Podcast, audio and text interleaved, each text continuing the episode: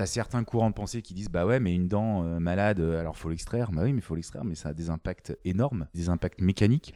Et puis après, la remplacer par quoi? Puisqu'on peut pas les régénérer. Alors on laisse un trou, ou alors on la remplace par un implant, mais l'implant a les mêmes problèmes qu'une dent. Voilà, on essaye de, de maintenir une situation qui soit le plus acceptable possible pour l'organisme.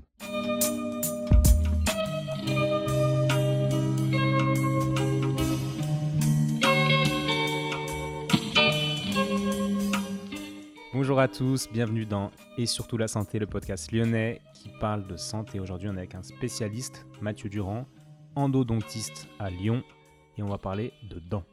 Bonjour Mathieu. Salut Étienne. Comment tu vas? Ben bien, bien. Je peux pas aller mieux, regarde, je suis chez moi. euh, on a ouvert euh, une bonne bouteille, euh, comme on sait le faire ensemble. Euh, je suis avec ma femme, il y a mes animaux, mon chien, mon chat, euh, tout va bien. Parfait. Est-ce que tu pourrais te, te présenter pour commencer? Oui. euh, alors du coup, je m'appelle Mathieu. Euh, je suis euh, endodontiste.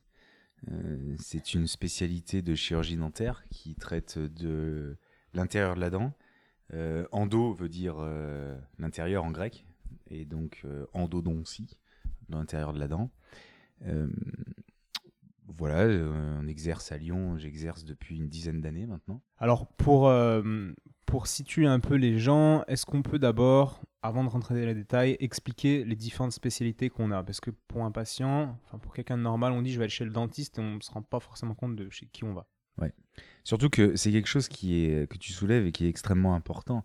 Euh, Il y a énormément de patients qui se retrouvent euh, un peu perdus quand ils vont voir des spécialistes en chirurgie dentaire parce que on a souvent tendance à penser que le dentiste est déjà un spécialiste, alors qu'en fait maintenant la chirurgie dentaire évolue, les soins évoluent, euh, les traitements sont de mieux en mieux, de meilleure qualité, euh, mais par contre demandent de plus en plus d'engagement, engagement des praticiens, engagement technique, de matériel, et donc ça se spécialise. Alors, euh, la première spécialité qui arrive en tête tout de suite, c'est l'orthodontie, euh, qui est euh, une spécialité qui, comme son nom l'indique, en fait, ortho, bah, comme orthopédie ou comme voilà, hein, le, le mouvement, etc. Et donc, ils vont travailler sur le mouvement des dents, et donc poser des appareils multi-attaches etc., pour déplacer les dents donc l'orthodontiste, la plus ancienne spécialité. Il y a maintenant des spécialistes de chirurgie buccale, euh, qui sont des praticiens qui vont euh, euh, pratiquer uniquement la chirurgie, donc extraction des dents de sagesse, pose d'implants, greffe de sinus, etc. De la chirurgie. Voilà. D'accord. Parce que les dentistes font aussi ça. Alors voilà, les dentistes font aussi ça, mais maintenant, euh, depuis peu, depuis quelques années, c'est une spécialité reconnue. D'accord. Euh, la difficulté de notre, euh, de notre domaine de, la- de la chirurgie dentaire, c'est que euh, ça fait peu de temps que ces spécialités sont reconnues, apparaissent, sont diplômantes, et du coup, ça fait peu de temps qu'elles existent à part entière, tu vois. Il y a des dentistes qui posent des implants, qui font de la chirurgie, qui sont d'excellents chirurgiens, mais maintenant, il y a des spécialistes qui ne font que ça et qui sont aussi euh, reconnus euh, avec un diplôme euh, sur le, pour la chirurgie, par exemple. Pour, pour des cas éventuellement peut-être plus complexes que le dentiste va pas va pas savoir vraiment gérer, il va pouvoir envoyer chez un spécialiste. Exactement. Exactement. Dans la- voilà, c'est un peu l'idée. Il y a des. L'e- L'exemple tout simple, c'est l'histoire des dents de sagesse. Tu vois, tu as des dentistes qui peuvent peut-être y passer une heure à extraire deux dents de sagesse, et puis euh, voilà, tu en as qui savent très bien faire, qui savent mieux faire, qui font ça toute la journée, et qui en, euh, en un quart d'heure, 20 minutes, vont extraire les quatre de manière parfaitement, euh, parfaitement rigoureuse et excellente. Quoi. Et donc, du coup, de toute façon, voilà, le niveau augmente, l'exigence augmente, donc tout ça va dans le sens d'une activité de spécialiste. D'accord. Et comme, puisque, excuse-moi, c'était ta question, hein, C'était la c'était des question. spécialistes, il y en a Mm. d'autres encore. Lesquels Euh, Les alors, le, ce qui me vient, je vais le prendre dans l'ordre comme ça, hein, les pédodontistes, qui sont des, des chirurgiens dentistes euh, qui euh, ont décidé, parce que là, il n'y a pas de diplôme validant à ma connaissance, euh, qui ont décidé de limiter leur pratique qu'aux soins des enfants, Mhm. Ça se comprend, parce qu'ils savent mieux faire, ils savent plus les accompagner, plus les expliquer, etc. Et puis, euh, tu as les parodontologistes, qui sont des praticiens qui euh, ont choisi aussi d'exercer euh, une spécialité autour de la gencive et autour des dents. Donc la gencive, l'os autour, et souvent c'est lié avec l'implantologie, etc. Voilà, ok. Ok. Euh, donc tout ça est un peu complexe. Je vais encore plus loin. Il y a aussi des euh, occlusodontistes. Donc là, ça te concerne, Étienne, parce que tout ce qui est euh, mécanique et, euh, et, euh, et équilibre, euh, euh, neuromusculaire euh, au niveau des dents. Et donc, il y a des praticiens qui, euh, pareil, ont choisi de développer leur pratique autour de cet équilibre euh, au niveau de l'occlusion. Et puis, euh, donc moi, donc, je fais partie des endodontistes, des praticiens qui, euh, euh, qui euh, se sont spécialisés dans les traitements euh, de l'intérieur de la dent. Donc, ça va de la, conservation des, de- des pulpes, donc du nerf, maintenir la dent vivante jusqu'au bout, euh, ou des situations où elles sont très infectées, bah, comment les nettoyer pour qu'elles restent suffisamment propres et acceptées par l'organisme. Donc, on garde un organe qui n'est plus vivant, mais suffisamment propre pour être accompagné tout le long de sa vie, jusqu'à des grosses infections où là, il faut voilà, intervenir chirurgicalement, enlever des kystes, euh, des grosses lésions, etc. Voilà. D'accord. J'en donc- peut-être oublié, mais là, c'est ce qui me paraît le plus, euh, ce qui me paraît le plus commun comme spécialité. Ok, et donc toi concrètement, donc moi je suis allé te voir hein, pour situer un peu le, le contexte auprès des, des gens qui vont écouter. Moi je suis allé voir Mathieu en cabinet et euh, donc quand je suis allé te voir, moi j'ai été surpris par, le, par ton matériel qui était euh, vraiment différent de ce qu'on peut voir dans le cabinet normaux avec des grosses caméras, etc. Et donc en fait ce que j'ai compris c'est que les, dentistes qui, calent un peu sur des cas cliniques euh, sur lesquels ils vont pas avoir le matériel ou ils vont, ils vont coincer par, euh, à cause de techniques qu'ils n'ont pas, donc ces dentistes-là vont t'envoyer des gens pour que tu règles euh, le cas clinique, c'est ça? Voilà, c'est assez bien résumé. Bon, l'idée, c'est que on arrive très vite à la limite de ce qu'on peut faire dans une activité classique. Limite technique, visuelle, des fois ou même de formation, de connaissances, de temps. Euh, et donc, euh, nous, on a choisi avec mes associés de proposer une, une alternative où on pourrait, euh, avec tout le matériel qu'on a à notre disposition, toute la formation qu'on a eue, eh bien, euh, aller plus loin. Euh, et des situations qui sont pas gérables à l'œil nu, ben, alors tu as utilisé le mot de caméra, en fait, on travaille avec des, gros, des microscopes qui Hmm. sont des dérivés de la neurochirurgie, de l'ophtalmologie, etc., et qui ont été étudiés euh, pour euh, être utilisés en dentaire, qui nous permettent de voir bah, jusqu'à 25 fois plus gros dans les dents, et qui euh, bah, nous permettent évidemment de mieux gérer les infections, de mieux gérer le nettoyage de l'intérieur des dents, et donc de, euh, de pouvoir les conserver plus longtemps. Voilà. D'accord. Et euh, est-ce que tu pourrais nous faire un petit cours rapide d'anatomie d'une dent? Alors, ouais. euh, en plus, je suis très visuel comme garçon, alors du coup, c'est compliqué pour moi de le faire que sur du verbal, mais on va essayer. Oui. Euh, il y a euh, à l'intérieur d'une dent, on va dire trois tissus euh, sur une dent, trois tissus. On va partir de l'extérieur jusqu'à l'intérieur. D'abord, il y a de l'émail, on a tous entendu parler. Mhm. cette couche qui est extrêmement dure, hein, qui est la plus dure du corps humain, euh, et qui, euh, au niveau de la racine, il n'y a pas d'émail, il y a du sément, voilà, qui est un tissu un peu plus, euh, un peu moins dur, un peu plus minéralisé, qui fait un peu moins minéralisé, pardon, qui fait le lien entre, eh bien, l'os et, et la racine, d'accord, par l'inter- l'intermédiaire d'un ligament qui s'appelle le ligament parodontal. Ça, on est encore dans l'extérieur de la dent.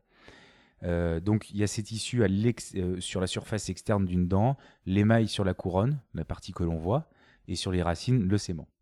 À l'intérieur et sous ces deux tissus, qu'on soit sur la couronne ou sur euh, les racines, il y a de la dentine. Et la dentine est un tissu qui est euh, euh, tout aussi minéral et tout aussi euh, dur, mais moins dur et plus fragile que euh, l'émail. que l'émail. Et tout ça a été fabriqué par, alors indirectement, hein, je ne vais pas rentrer dans des cours de, Hmm. de- d'embryologie, mais euh, tout ça a été fabriqué par de la pulpe, qui est un tissu vascularisé, innervé, et qui se situe à l'intérieur de la dent. D'accord? Et cette pulpe, eh bien, euh, elle fabrique la dent, elle fabrique la racine, elle fabrique toute, voilà, toute, euh, toute la dent, et voire même tout au long de, du temps qu'on passe à utiliser notre dent, elle va continuer à fabriquer de la dentine et des fois ben, refermer complètement, se refermer complètement, voire même aboutir jusqu'à un moment où euh, les dents se nécrosent toutes seules puisque euh, elles ont plus assez de pulpe pour être plus assez vascularisées. Mais là, je rentre un peu dans le détail. D'accord. Est-ce que c'est un tissu en, perpétuelle reconstruction, une dent comme un os, comme un muscle? Non. Alors c'est ça qui est très compliqué parce que donc l'émail, la dentine, la pulpe, ce sont les trois tissus de la dent en partant de l'extérieur jusqu'à l'intérieur, d'accord? La euh, pulpe a une capacité de fabriquer de la dentine, donc le tissu à l'intérieur. Ok mhm. Mais en fait, il faut imaginer ça, c'est que vous avez à l'intérieur de la dent une chambre euh, qui euh, contient la pulpe et qui a un certain volume. Et en fonction de son utilisation, de son agression, par exemple une carie où on utilise trop, on mâchouille tous les jours un stylo sur une même dent, etc., où on prend un coup, eh bien, la pulpe va chercher à se défendre euh, et va chercher à épaissir cette quantité de dentine. Donc, oui, la dentine peut être fabriquée. Ce sera jamais la même dentine que celle qui a été faite d'un point de vue embryologique.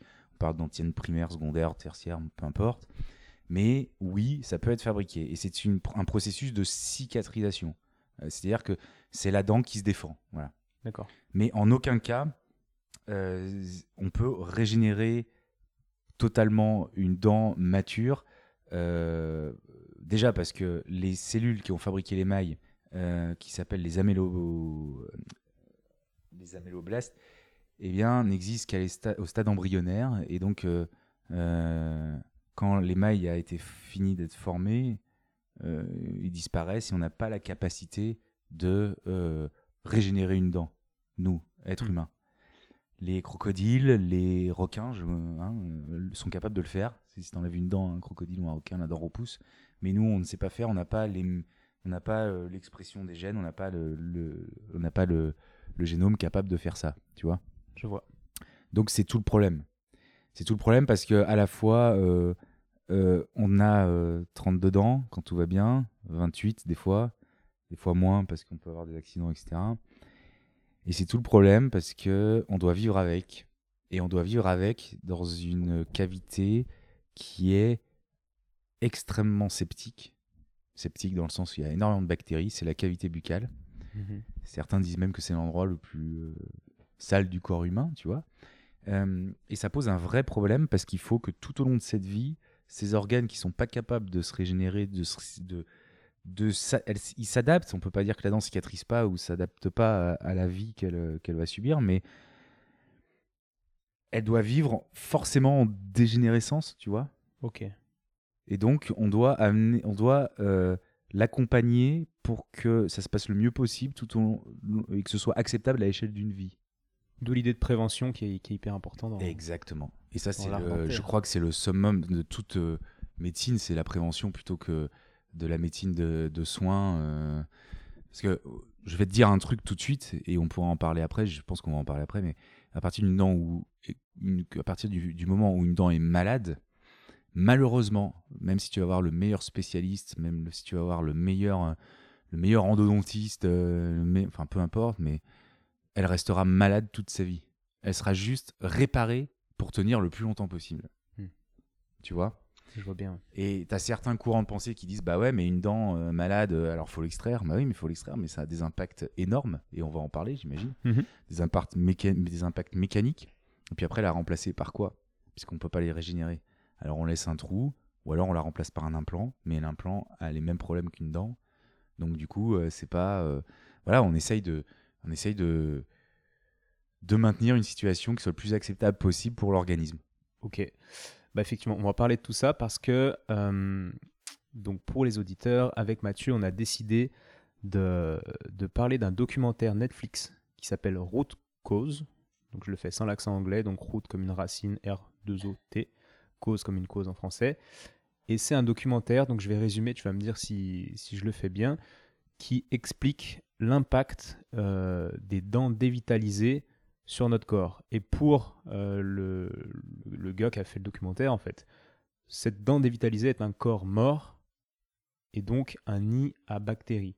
Et pour, euh, pour lui, d'après les spécialistes qu'il a rencontrés, une dent qui est morte, donc dévitalisée, est forcément porteuse de bactéries qui vont avoir un impact sur l'organisme via des réactions biochimiques euh, diverses, mais ce corps mort qu'on garde dans la bouche a un impact. Et donc, bah déjà, je voulais avoir ton avis là-dessus. Toi qui es endodontiste, tu, euh, tu laisses beaucoup de corps morts parce que quand on a une, une carie ou une dent qui s'infecte en profondeur, toi, tu vas venir boucher les racines, la dévitaliser, et donc on garde après donc cette dent qui est il a plus de vie à l'intérieur, il n'y a plus de pulpe, hein, je l'ai remplacé par, euh, par je ne sais quelle matière, mais il n'y a plus de vie dans cette dent. Et donc dans le documentaire, ils expliquent que cette dent va être hyper toxique pour le corps.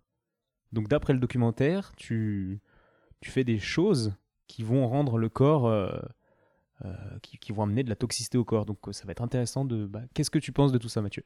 Ben, Vraiment, Étienne, je tiens à te remercier parce que c'est une question qui est essentielle essentiel parce que sans justification, sans argument, euh, et c'est ce qui, le problème de notre, de notre société aujourd'hui, c'est que à partir du moment où tu as une porte ouverte, une, une communication possible, ça te donne une crédibilité et tu peux dire absolument n'importe quoi. Euh, je crois qu'il faut euh, effectivement constater une chose essentielle, c'est que oui, c'est vrai, nous sommes incapables de stériliser une dent. À partir du moment où elle est malade, elle restera malade toute sa vie. Et ça, il faut absolument euh, que les gens le comprennent. Euh, on se donne, enfin, je parle comme ça, mais tu me connais, hein, je suis plutôt vrai. Hein. on se donne à fond pour nettoyer les dents, à fond. voilà, on y passe deux heures. Euh, il y a des grosses infections, on nettoie, on enlève tout ce qui est à l'intérieur. voilà, c'est désinfecté. On a des protocoles de désinfection extrêmement rigoureux et ça diminue la charge bactérienne. D'accord? Ça diminue la charge bactérienne. Ça la diminue jusqu'à un stade acceptable. Ça veut dire qu'en fait, quand il y a des bactéries dans les canaux des dents, donc il faut imaginer l'espace qui contenait la pulpe, comme j'ai décrit la dent très simplement tout à l'heure. Cet espace qui contenait la pulpe, on va dire un tuyau, hein, un canal, ça s'appelle un canal, dans une racine. Donc on va parler d'une monoradiculée, c'est-à-dire une incisive ou une canine, une seule racine, c'est cas plus simple. Il y a un canal, qui part du milieu de la couronne qui va jusqu'au bout de la racine. Et à l'intérieur, il y a un tissu vivant qui envoie les messages euh, euh, au cerveau. Et quand euh, quand il n'y a plus rien à l'intérieur, eh bien, la pulpe n'est plus présente, elle est nécrosée. eh bien, il y a des bactéries qui viennent se mettre à l'intérieur. parce qu'il n'y a plus le sang qui, qui va venir, il n'y a plus de sang qui va comment dire, apporter des cellules immunitaires pour lutter contre ces bactéries. Donc, ça va être une zone dans laquelle les bactéries vont pouvoir euh, pulluler, je ne sais pas si c'est le bon terme, mais... C'est, voilà, alors euh, on va dire se développer, se développer, et il y a entre, euh, au-dessus de la pulpe, il y a de la dentine. Le problème de la dentine, c'est que c'est un tissu poreux. Donc il faut que tu imagines une éponge, en fait. Moi, quand je donne des conférences, j'utilise toujours cette image-là, c'est une éponge. C'est un tissu qui est une éponge. Donc c'est une éponge avec plein de petits trous, et dès qu'il y a de la salive qui rentre dedans, dès qu'il y a la euh, dès que c'est ouvert dans la cavité buccale, les bactéries pénètrent à l'intérieur de ce tissu. Et donc, euh, elles ont tout pour s'y développer, une bonne température, euh, des débris qui leur permettent de, de, se développer, etc. Si en plus elles ont des nutriments, donc là c'est génial pour elles. Alors pour que ça soit ouvert, je te coupe, hein, je suis désolé, mais il faut qu'il y ait une, une, carie ou quelque chose qui perce les mailles, on est d'accord Il faut qu'il y ait une carie, il faut qu'il y ait un traumatisme qui casse la couronne, et voire même, des fois, on a des dents qui sont pas ouvertes, sans carie, et qui s'infectent. Et on sait pourquoi? Oui, euh, on sait pourquoi, parce que oh, on sait que les bactéries passent, du coup, comme elles sont infectées. Mmh.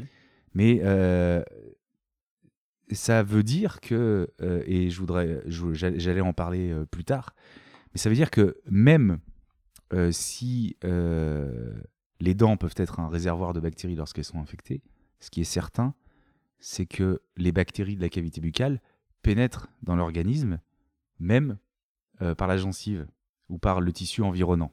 Et donc peuvent quand même pénétrer par les dents. Alors le cheminement euh, euh, direct, on a du mal encore à bien comprendre, à bien saisir, mais il y a quand même des bactéries à l'intérieur. Bon. Et je ne sais pas si je suis clair, parce que là, je, ne sais pas. Alors tu parles d'une dent qui, est saine, dent, d'une dent qui n'est plus vivante. D'accord, qui a plus de Par exemple, je te mets un cas euh, très simple. Tu prends un coup. Mhm. Sur l'effet du coup, il y a euh, une, une, pulpe qui se nécrose.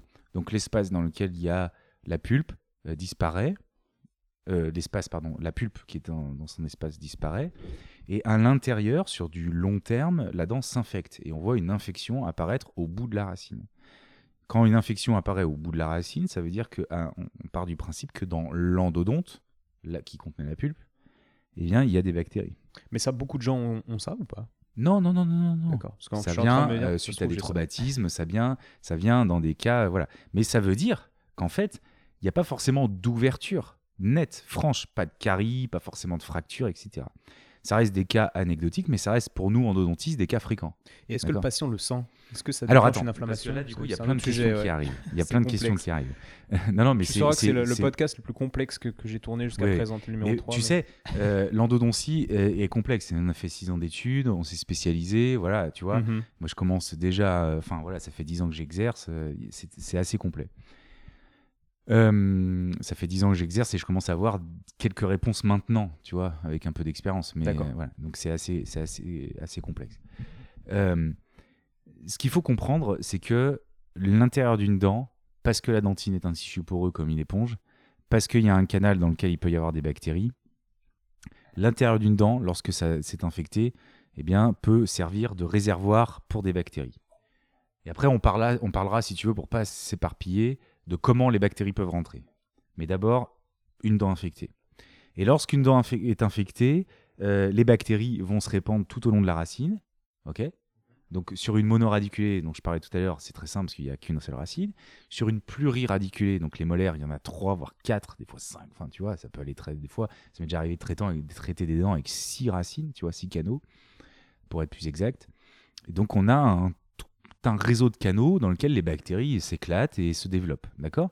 Et tant qu'elles sont dans la dent, il ne se passe rien. Ok? Ça veut dire qu'en fait, on a une dent qui est morte, qui n'est plus vivante, qui, n'est pas qui est infectée, mais qui ne génère rien dans l'organisme puisqu'elle n'est pas vivante. D'accord? Parce qu'il n'y a pas de communication entre cette dent et le reste de l'organisme? Tant que les bactéries sont dans la dent. Le problème, c'est que entre l'intérieur de la dent et l'extérieur de la dent, donc l'os autour de la dent, d'accord? Il y a tout un réseau de communication qui se fait par l'extrémité des canaux, ok? Mhm. Dans lequel il y avait la pulpe.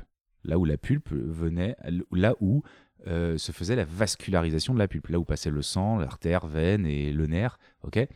Et, et qui allait se répandre, euh, envoyer les infos dans le reste de l'organisme.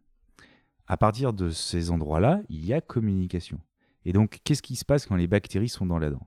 Elles se développent, elles vont tout au bout du canal. Donc, t'imagines un tuyau avec une sortie, et au bout de la sortie, il y a l'organisme. Et là, on rentre dans l'os. Donc là, on rentre dans l'organisme.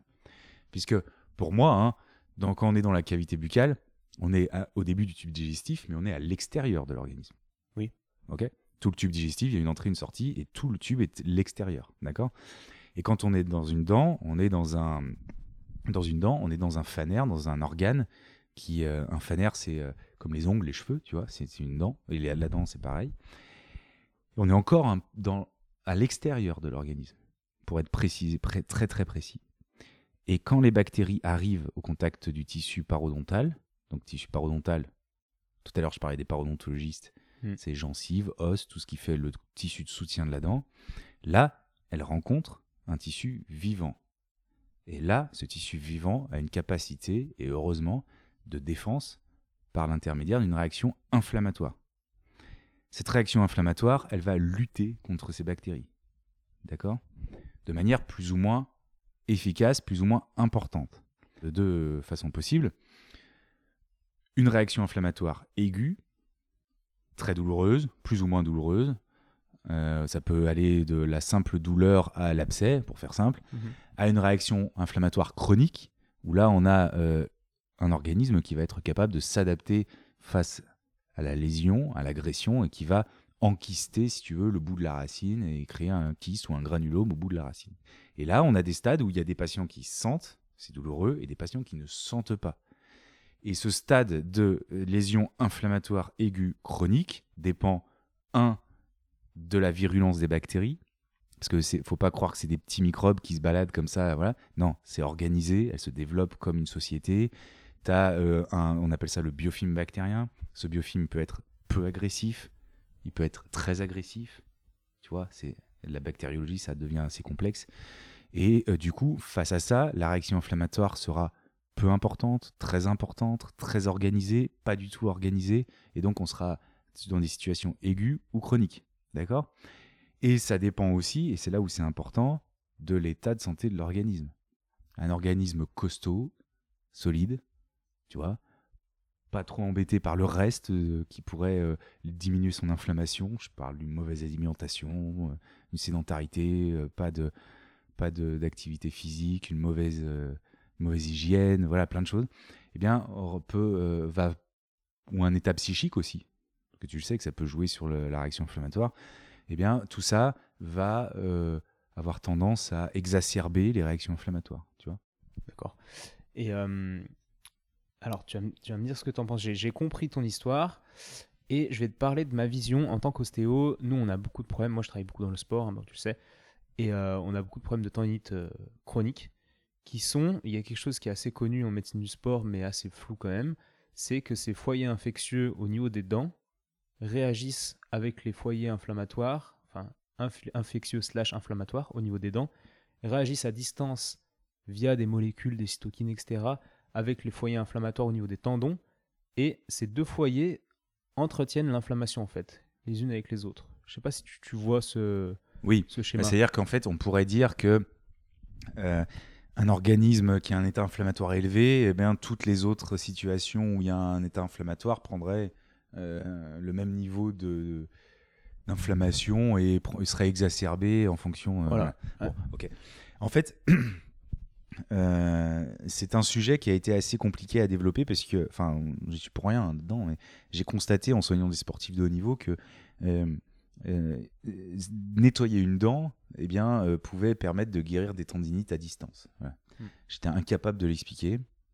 Et même pour de la petite histoire, en conférence, dans des congrès, etc., ou sur des formations, j'ai essayé de l'expliquer. On me disait non, non, attends, t'as pas de preuves, on peut pas le dire. Bon, à juste titre, hein, parce que tu vois, c'est bien ce qu'on va reprocher aussi à le, au reportage route cause. Mhm. C'est de pouvoir dire absolument n'importe quoi sans preuve. Et donc, euh, non, il faut être plus rigoureux que ça. Hein. Euh, et euh, effectivement, pendant longtemps, j'ai pas compris. Et je pouvais pas dire que soigner une dent pouvait résoudre une tendinite. Je peux même toujours pas le dire. J'ai aucune preuve. Je sais pas du tout comment ça fonctionne, etc. Il y a eu quelques mois, voire quelques années, je sais plus. Euh, D'ailleurs, j'ai pas préparé, tu vois, mon, notre interview. Hein. Tu m'as dit que ça devait être spontané, mais mmh. très bien. Mais il y a eu un papier de l'Inserm, je crois que je crois, c'est à vérifier, je crois que c'est l'Inserm de Nantes qui a démontré en fait le, le rôle, enfin le rôle des bactéries de la cavité buccale dans euh, le développement des tendinites. Alors, je vais faire très simple. En fait, euh, quand tu as un foyer, euh, quand tu as une dent infectée, euh, ou un parodonte infecté autour de la dent, une mauvaise hygiène, etc., des dents qui se déchaussent, bon, pour faire simple, tu as un passage de bactéries de la cavité buccale à l'intérieur de l'organisme, par l'intermédiaire des gencives ou de la dent. D'accord? Et on peut très bien penser que ces bactéries, si tu veux, à partir du moment où elles rentrent dans l'os et qu'elles se faufilent elles passent au travers des défenses cimetières, elles se faufilent dans la circulation. En un battement de cœur, si tu veux, elles ont quasiment fait le tour de l'organisme. Mhm. Et quand elles se logent dans des microvascularisations, elles peuvent se fixer euh, dans ces microvascularisations, notamment au niveau des tendons. Là, elles se fixent, les défenses immunitaires les reconnaissent, les éliminent, mais pour les éliminer, il faut une réaction inflammatoire. Donc, il y a une réaction inflammatoire qui se crée dans, cette, dans ces petits vaisseaux, ça ferme la vascularisation du tendon. Donc on a des zones au niveau du tendon qui, sont, qui se nécrosent par hypoxie, c'est-à-dire qu'elles manquent d'oxygène parce qu'il y a moins de vascularisation. D'accord.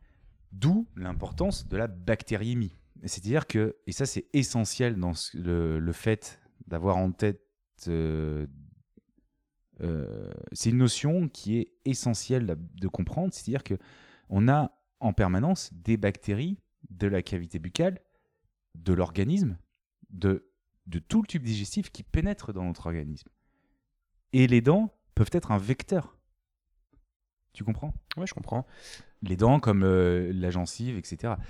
Euh, mais je crois, et en tout cas aujourd'hui rien n'est démontré, que euh, c'est un. C'est le seul vecteur. Je pense qu'en fait, tout le tube digestif permet une absorption de mauvaises choses, des toxines, des bactéries, etc. Et on peut voir l'état inflammatoire diminuer, par exemple, chez un patient qui euh, arrête le lait de vache, ou qui mange mieux, ou qui mange moins, simplement, moins de gluten pour diminuer l'inflammation au niveau des, Mhm. des entérocytes, au niveau de l'intestin, etc. Donc, euh, en fait, la cavité buccale est le premier rempart de ces toxines et de ces bactéries qui pourraient infecter l'organisme. Donc toi, en fait, contrairement à, à ce que dit le, film Route Cause, et j'invite tous les gens qui écoutent à aller le voir sur Netflix, euh, tu penses que qu'u- qu'une zone infectée dans, dans une dent euh, va peut-être pénétrer un peu dans l'organisme, mais au même titre que, euh, voilà, que, que des bactéries peuvent potentiellement passer dans, dans, dans- dans l'intestin, tu penses que c'est pas quelque chose de très euh, impactant sur le corps? Exactement. Exactement pour plusieurs raisons. Parce que, un, euh, on, on ne stérilise pas des dents, comme je te l'ai dit, mais Mhm. on arrive à diminuer la charge bactérienne suffisamment pour que ce soit accepté par l'organisme. D'accord? Ça, c'est pas moi qui le dis. Ça, ce sont des études scientifiques. C'est-à-dire qu'il y a des gens qui consacrent leur vie à ça, à étudier ce qui va euh, nous permettre de garder nos dents, dans quelles conditions, etc. Et qui montrent, si tu veux, des taux de succès absolument euh, génialissimes, puisqu'on est euh, sur des taux de succès sur du très long terme, hein, 5 ans, 10 ans, des fois même des études à 20 ans, euh, à 90-95% sans aucune, aucun signe inflammatoire. Succès égale pas de réaction inflammatoire.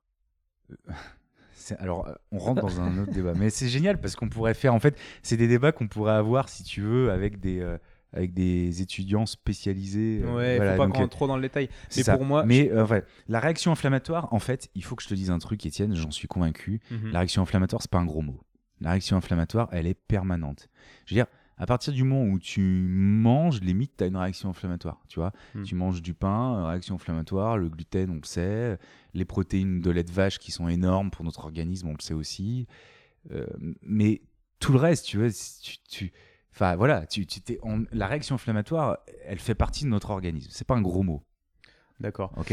Ça veut dire qu'en fait, je pense que euh, il faut euh, plutôt travailler sur des organismes forts et en bonne santé, euh, plutôt que de se dire voilà, et, euh, il y a un problème sur une dent, donc euh, ça développe des cancers, etc.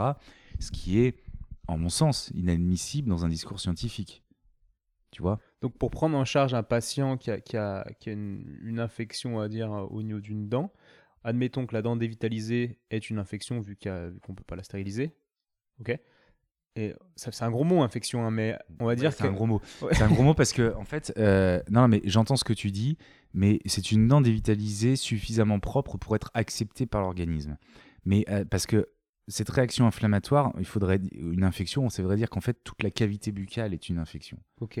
Tu On vois va dire une source Parce que de regarde, je bactéries. vais te- la bactériémie dont je parlais tout à l'heure, c'est le passage des bactéries dans le sang. ok Mhm. Et ça, aujourd'hui, on le sait, quand tu mâches un chewing-gum, quand tu manges, des bactéries qui passent dans le sang. Donc ça veut dire qu'en fait, euh, cette infection, puisqu'on a des tissus qui sont extrêmement vascularisés au niveau des gencives, elle est permanente.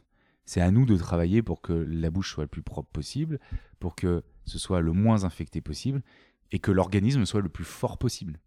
Donc, toi, tu, pour traiter un patient de manière globale, tu conseillerais peut-être plutôt traiter l'organisme dans le sens où, où- le patient pourrait booster son immunité en mangeant bien, en dormant bien, etc., en, en- en allant voir le psychologue pour avoir un état d'esprit sain, parce que tu disais que ça pouvait avoir un rôle sur la- l'inflammation. Donc voilà, euh, faire en sorte que le patient ait de bonnes défenses pour euh, lutter et accepter la petite infection, euh, enfin la petite charge bactérienne dans, la dent dévitalisée. Alors, de ce que j'entends de ce que tu viens de dire, il y a des bonnes choses et des choses à mettre en second plan. Oui, effectivement, il faut garder un état buccal propre. C'est certain, dans une prise en charge globale. Plus les dents seront nettoyées, mieux ce sera. Plus la bouche sera propre, mieux ce sera. Mieux les dents seront soignées, c'est-à-dire avec des traitements de, euh, des traitements de qualité, et mieux ce sera. Ça, c'est certain. Après, de là, euh, euh, quand tu dis rebooster les défenses, et oui, oui, tu as raison. Raison. euh, sur. euh, c'est évident qu'un organisme entraîné, qui fait du sport, qui mange bien, qui voilà, qui est bien dans sa tête, va mieux réagir. Ça, c'est certain. Euh, commencez par aller voir le psychologue dont tu as parlé. Je suis pas certain que tout le monde soit prêt, mais c'est une possibilité. Tu vois, tu vois des gens qui sont tellement bien dans leur tête, qui ont des bouches complètement, euh, enfin voilà, euh, dans un état catastrophique, mais il se passe rien parce qu'ils sont très très bien dans leur tête. Mais ça, c'est quelque chose qui est aussi, j'ai pas de preuves scientifiques pour te dire ça. Mm. C'est ça en fait qu'il faut. C'est un constat de praticien, mais c'est pas, ça peut pas être euh, une vérité ni un argument général. Et là, il faut faire attention parce que c'est vrai qu'on est dans un discours euh, qui doit être universel. Dans ce discours universel, la première chose qu'il faut avoir, c'est une bouche propre, soigneuse, très bien soignée. Comment, comment tu fais ça pour avoir une, une bouche propre? Tu, tu fais, tu te laves les dents, ok Exactement. De faut, savoir, euh, faut, faut avoir euh, des règles d'hygiène très simples, des brosses à dents plutôt souples, hein, pas de dures qui abîmeraient les mailles. Euh, se brosser les dents euh, bah, après chaque repas. Voilà, pour, euh, en fait, il faut penser que les bactéries, elles mangent quasiment la même chose que nous. Elles adorent le sucre. Alors, le sucre raffiné, je te raconte même pas. Hmm. Euh, le sucre euh, aussi travaillé, tout ce qui est bah, sur les farines, par exemple. hein. Euh, donc, pâtes, pain, etc. Euh, tout ce qui va euh, stagner aussi sur les dents. Euh, tu manges des morceaux de pain, par exemple, tu vois, ça fait une petite bouillie sur les dents. Et ça, c'est, ça, c'est pour les bactéries, c'est génial. Et c'est ce qui crée les caries d'ailleurs, non? Des petits bouts de sucre. Moi, j'ai- alors je vais te dire ma vision, tu vois, Ouais. qui est une vision euh, pas du tout de dentiste, mais euh, on dit de pas manger de sucre parce que ça fait des caries. Moi, ce que je me suis toujours dit, c'est que le sucre allait se coincer un peu entre le, enfin, dans la dent, nourrir des bactéries euh, d'un point de vue local qui, elles, allaient attaquer les mailles et créer une carie. Est-ce que c'est à peu près ça qui Mais c'est ça, mais c'est exactement ça. C'est-à-dire que tu as des bactéries qui se posent sur les dents. On appelle ça le biofilm bactérien, dont je t'ai parlé tout à l'heure, qui est à l'intérieur Mm. de la dent. Il y a la même chose aussi dans la bouche. hein.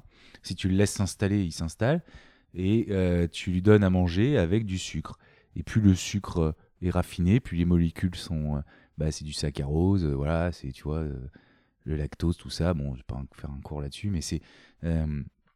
tu leur donnes à manger et elles se quoi. développent et à chaque fois qu'elles, pour faire simple, elles, mo- elles mangent un sucre, elles sécrètent un acide, ça fait un petit trou dans la dent, ça abîme les mailles et petit à petit, plus le trou grossit, grossit, puis il y a le bactérie, puis elles se mettent dans le trou et ça fait une carie. Voilà. Donc en fait, on pourrait manger des bonbons, bon, ce serait très mauvais, mais manger des bonbons et se brosser les dents juste après, ce serait pas, pas si terrible. Euh, exactement. D'accord. Exactement. Normalement, il faut compter à peu près 20 minutes après un repas pour te brosser les dents. Voilà.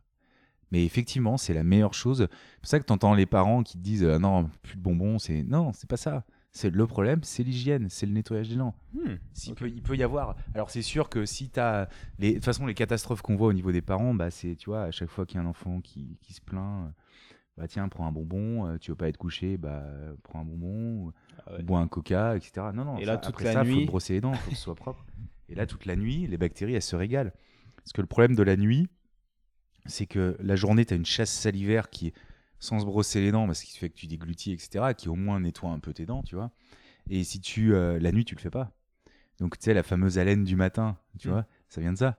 C'est parce que la, la- toute la nuit des bactéries se sont développées et euh, voilà. Donc si tu si t'es pas brossé les dents avant d'aller te coucher, bah t'en as encore plus. Et le matin si tu te brosses pas les dents euh, avant de partir au boulot, bah t'en as encore plein et tout ce que tu vas manger au petit déjeuner et dans la suite tu, tu les nourris pour qu'elles se développent. Et est-ce qu'un chewing-gum euh, à la Frident pourrait éviter euh, la stagnation de sucre euh? Alors, dans le chewing-gum, euh, tu as des euh, molécules qui vont limiter le développement des bactéries, voire même qui peuvent être antibactériens. Ouais, c'est la mastication peut permettre de saliver, nettoyer. Bon, oui, euh, mais il faudrait pas le garder trop longtemps pour pas que toutes les molécules soient saturées et qu'il y ait des, trop de bactéries qui restent et qui stagnent. Euh, je suis, tu me connais, je suis pas fan des produits de synthèse non plus. Donc euh, les chewing-gums, en fait. puis après, il y a tout le problème aussi lié à la mastication et à, et à l'ATM. Et c'est là où toi, tu vas pouvoir peut-être intervenir. Est-ce que c'est bien de mastiquer toute la journée? Est-ce que. Hmm. Voilà. Donc. euh, est-ce qu'il faut, avoir- faut une bonne occlusion Il faut voilà. Est-ce que ça peut modifier ça? Je suis pas je suis pas certain que ce soit la meilleure des choses. Ce qui est certain, c'est que pourquoi pas se mâcher un chewing-gum quand tu peux pas te brosser les dents, euh, comme les pubs, hein, euh, voilà. euh, tu sais, la fameuse pub quand vous pouvez pas vous brosser les dents, mâcher machin. c'est, ça existe, non Ça te parle pas? Non. Ok, je veux pas citer le truc parce que c'est pas l'objectif, mais c'est oui, c'est bien. C'est pas ce qui remplace un brossage. Ok. C'est mieux que de rien faire. C'est pas non non. Ce qu'il faut, c'est se brosser les dents, ne pas avoir honte de se brosser les dents, tu vois. en France, on a un peu un problème par rapport à ça. C'est compliqué. Tu vois pourquoi dans les écoles, par exemple, il n'y a pas des brossages de dents qui se fait après chaque repas à la cantine?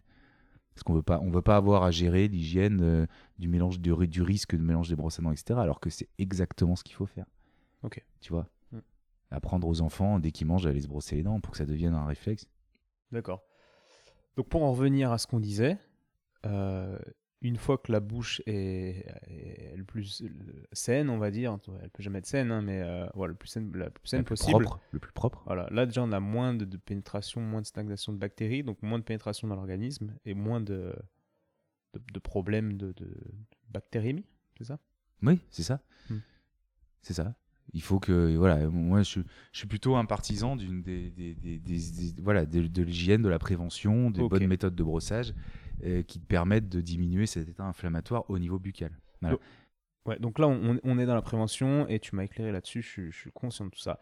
Bon, admettons, un patient euh, a mal fait quelque chose, ou alors c'est pas de sa faute, peu importe, se retrouve avec une petite, euh, une petite infection dans la dent, ou une carie, etc., qui a, qui a rongé un petit peu la dent. Bref, tu dois la dévitaliser, tu injectes ton produit qui vient boucher les racines, mais malgré ce, ce produit qui bouge soi-disant un peu tout, euh, il y a quand même une charge bactérienne qui est présente parce qu'une dent dévitalisée porte forcément des bactéries à l'intérieur. Euh, ces bactéries, elles communiquent avec la circulation, avec l'organisme ou pas? Tu peux me le redire? Alors, d'après ce que tu viens de dire, il me paraît important de rebondir sur, si je peux me permettre, sur Ah oui. quelque chose.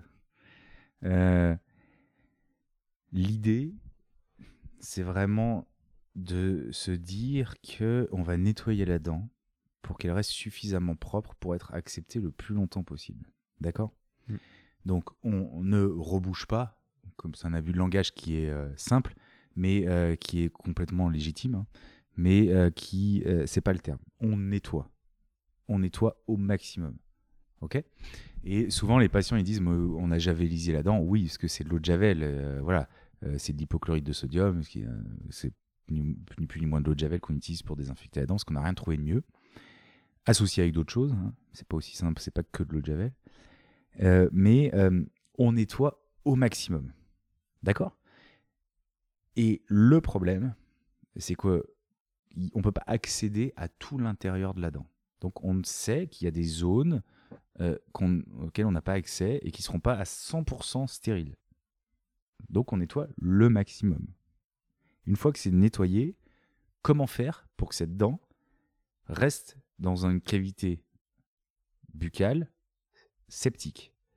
Parce que si je te nettoie la dent, mais que je la laisse comme ça, en deux secondes, les bactéries vont revenir à l'intérieur et mon travail sert à rien. Donc on l'obture, c'est-à-dire qu'on la remplit. D'accord? Après nettoyage. Il faut bien dissocier deux, c'est pas que du remplissage. On nettoie Hmm. et on obture. Par-dessus, on va reconstruire. Parce qu'on va obturer les racines, puis après on va re- obturer la couronne et la reconstruire.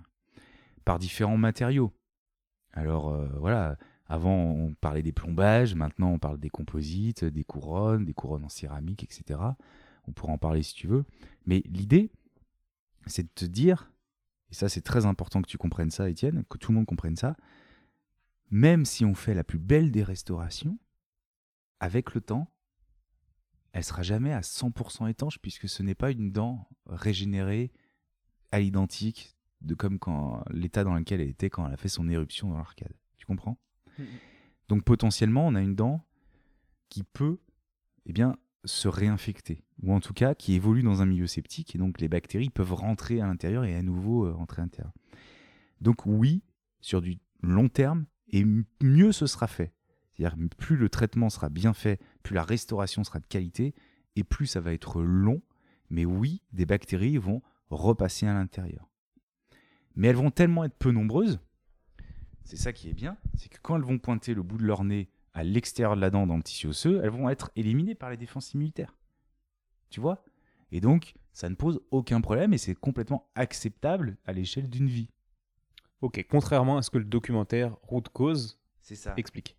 Alors voilà, moi, ça, m'avait déjà interpellé il y a très longtemps parce que tu, euh, tu vois, un traitement de racine, par exemple. J'ai fait, alors, le, pareil, j'ai rien préparé, mais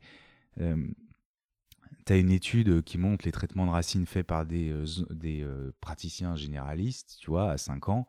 On est, euh, alors je voudrais pas dire n'importe quoi, mais on est à peu près, oui, euh, sur des études rétrospectives. Alors c'est assez simple, on a des taux de succès, c'est-à-dire qu'on prend des patients dans la, dans la population euh, lambda, euh, et puis on regarde la qualité des traitements, puis on se rend compte qu'en fait, un, un tiers des traitements euh, présentent des lésions. ok? Et donc on sait que bon, globalement, c'est des patients qui sont fait soigner par des praticiens généralistes. Donc après, euh, si euh, cet échantillon est représentatif de la population, tu as un tiers que, de chances qu'après une dent dévitalisée, tu aies une infection.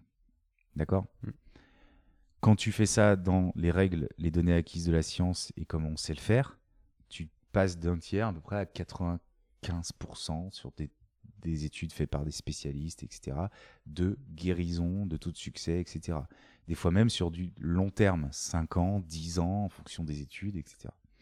Donc en fait, il me paraît important de développer deux choses, et c'est tout l'intérêt de la spécialité dont tu parlais en introduction, c'est que oui, on peut le faire, oui, on peut très très bien nettoyer, et oui, ça marche très bien sur du long terme, mais c'est vrai que ça demande beaucoup de matériel, ça demande beaucoup de temps, et du coup, ça demande peut-être l'action en plus d'un spécialiste.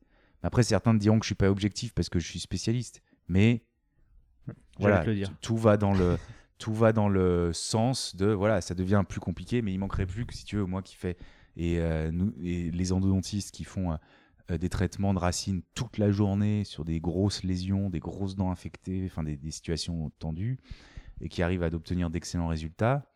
Il manquerait plus qu'on ait des, des moins, des moins bons taux de succès qu'un praticien généraliste qui fait ça une fois. euh, Oui. Enfin, tu vois, c'est logique, c'est logique.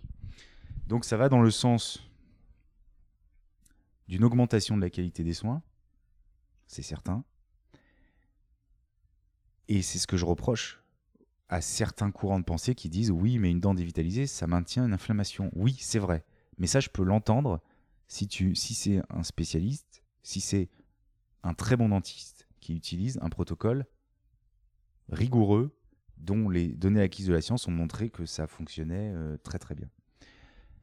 Là, j'ai entendu, et au début, commencé j'ai commencé à m'interroger sur cette question-là il y a quelques années quand j'ai eu un patient qui m'avait parlé justement d'extraire les dents, euh, parce que des- les, les dents euh, nécrosées ou dévitalisées parce qu'elles étaient, elles étaient des organes morts, tu vois. Mhm. Alors oui, c'est vrai qu'on peut se poser la question, si tu fais ça comme un cochon, excuse-moi d'être un peu provocateur, mais c'est un peu l'idée, si tu fais ça comme un cochon, parce qu'il y a des dentistes qui proposent ça, qui disent oui, ça marche pas, moi je, les vois, mais je les vois en conférence tout le temps. Tu as des gars qui te disent oui, euh, j'ai... euh, oui, mais moi je je fais pas comme toi euh, et donc euh, ça marche pas très bien et donc j'extrais les dents voilà parce que je sais que les traitements de racines euh, ça ne fonctionnent pas. Ok, ben est-ce que on pourrait se poser deux secondes sur ton protocole et en fait tu te rends compte que euh, la plupart des cas le protocole est pas bon, est pas rigoureux, est pas forcément respecté. Donc c'est très facile au lieu de remettre en cause son protocole de dire que le traitement ne marche pas. Tu comprends? Je comprends bien, Ouais. mais euh, et attention, excuse-moi, parce que là je suis très confraternel aussi, c'est Ouais. qu'une petite marge de notre profession, il y a beaucoup de, heureusement la plupart des praticiens qui sont très consciencieux et qui font très très bien les choses. Mais c'est vrai que ceux qui surfent sur cette euh, idée, voilà, les dents dévitalisées, euh, c'est des organes nécrosés, on les extrait, etc. Très souvent, si tu creuses, ils ont des résultats mauvais parce qu'ils n'ont pas mis en place le protocole qu'il fallait. Et ça, c'est compliqué. je vois. Mais toi, ce que tu appelles un bon résultat sur une dent dévitalisée, c'est euh, un patient qui revient pas pour, pour euh, une inflammation, pour une douleur, euh, une infection de là où tu as fait le, le travail, quoi, en gros. Voilà. Alors, euh, je- moi, je, je regarde pas forcément que mon, mon activité, et puis il faudrait que je fasse quelque chose de très, euh, très suivi. Alors, on a des logiciels, hein, je pense à, à des logiciels en endodontie euh, qui sont très récents, mais qui nous permettent euh, d'avoir un suivi et d'avoir un taux de succès sur nos traitements. Euh, mais il y a des études cliniques, euh, des essais cliniques qui ont des suivis des fois jusqu'à 5 ans, euh, 10 ans, 20 ans, euh, et qui montrent un taux de guérison euh, et un taux de conservation de la dent euh, très élevé, autour de 90-95% en fonction des études, et qui, sont, qui est extrêmement satisfaisant. Hmm. Donc taux de- ça veut dire taux de conservation, ça veut dire que le seul moyen qu'on ait de voir que cette dent n'est pas euh, génératrice d'inflammation, c'est euh, qu'il n'y ait pas eu de destruction de l'os. Quand les bactéries sortent de la dent et arrivent dans l'os, eh bien l'os, euh, la réaction inflammatoire de l'os génère une petite destruc- destruction et on prend une radio et on voit un petit trou au bout de la racine qu'on appelle un kyste, un granulome. Enfin, le vrai nom, c'est une, lésion parodontale d'origine endodontique. Voilà. Et donc, c'est le seul moyen qu'on ait pour valider euh, que l'os autour de la dent est en bonne santé après un traitement endodontique, De quoi? De vérifier qu'il n'y ait pas de granulome. qui n'y ait pas d'infection. voilà. Alors, Donc, Euh, on, fait des, on, fait des, on fait un suivi de nos patients. Enfin, je te prends 100 patients, puis euh, tu les rappelles tous. Alors, peut-être que tu auras un taux de, de suivi peut-être de 80%, 90%. Puis là, tu les vois à 6 mois, tu prends des radios.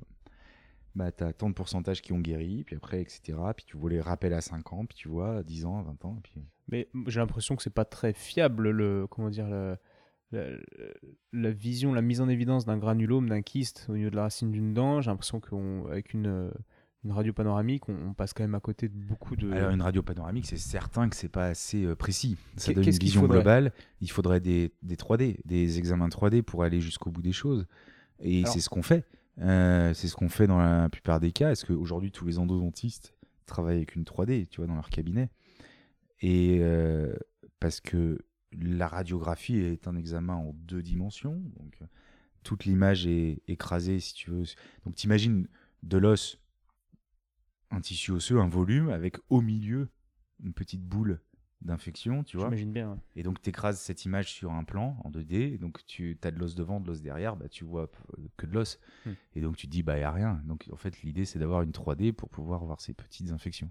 Donc moi, en fait, en tant qu'ostéo, bon, tu vois, je, m'occupe de joueurs pro. euh, Il y a des enjeux euh, assez gros euh, au niveau de leur carrière, que ce soit euh, à tout niveau, mais financier. Moi, ça me fout pas mal la pression. Donc, je suis dans une recherche continuelle de- d'optimisation des soins. En fait, je ferais mieux d'envoyer euh, ces gars-là quand j'ai, par exemple, il y a des tendinites chroniques. Donc les gars, en- ils vont chez les dentistes et passer des panoramiques. Ils disent non, c'est bon, il n'y a pas d'infection. Mais moi, je me dis que c'est pas très fiable. Donc euh, en fait, je ferais mieux de les envoyer à un endodontiste qui a le matériel pour faire des, des scanners, des radios 3D, je sais plus comment t'as dit. Pour, Voilà, euh, alors, euh, ouais. De là à l'envoyer chez un endodontiste, oui. Bon, après, l'endodontiste n'est pas radio- radiologue, mais tu peux les envoyer chez quelqu'un, peu importe, qui ferait un scanner 3D euh, pour s'assurer qu'il n'y ait pas des lésions sur les dents. Voilà, ça, c'est certain. donc le scanner 3D, Hein, ce ça qu'on peut a de être mieux. un radiologue, ça peut être un dentiste, euh, ça peut être un endodontiste. Mais euh, l'idée, oui, c'est le, le seul moyen radiographique le, plus fiable aujourd'hui, c'est la radiographie 3D, en 3D. ouais. Et, et qui fait ça? Un, un- un radiologue peut faire ça? A le matériel en, en Il y a théorie? des, voilà, effectivement, des, radio- les- des radiologues ont ça. Des, ça peut s'appeler donc avant c'était des dentascans, c'est-à-dire des scanners des dents. Euh, maintenant, euh, c'est ce qu'on appelle des conbeams, euh, des petits champs qui font que quelques dents, comme des grands champs qui font toute la mâchoire et voire même toute la bouche. Et oui, euh, bah, si tu énormément de cabinets dentaires sont équipés, des cabinets de radiologie aussi.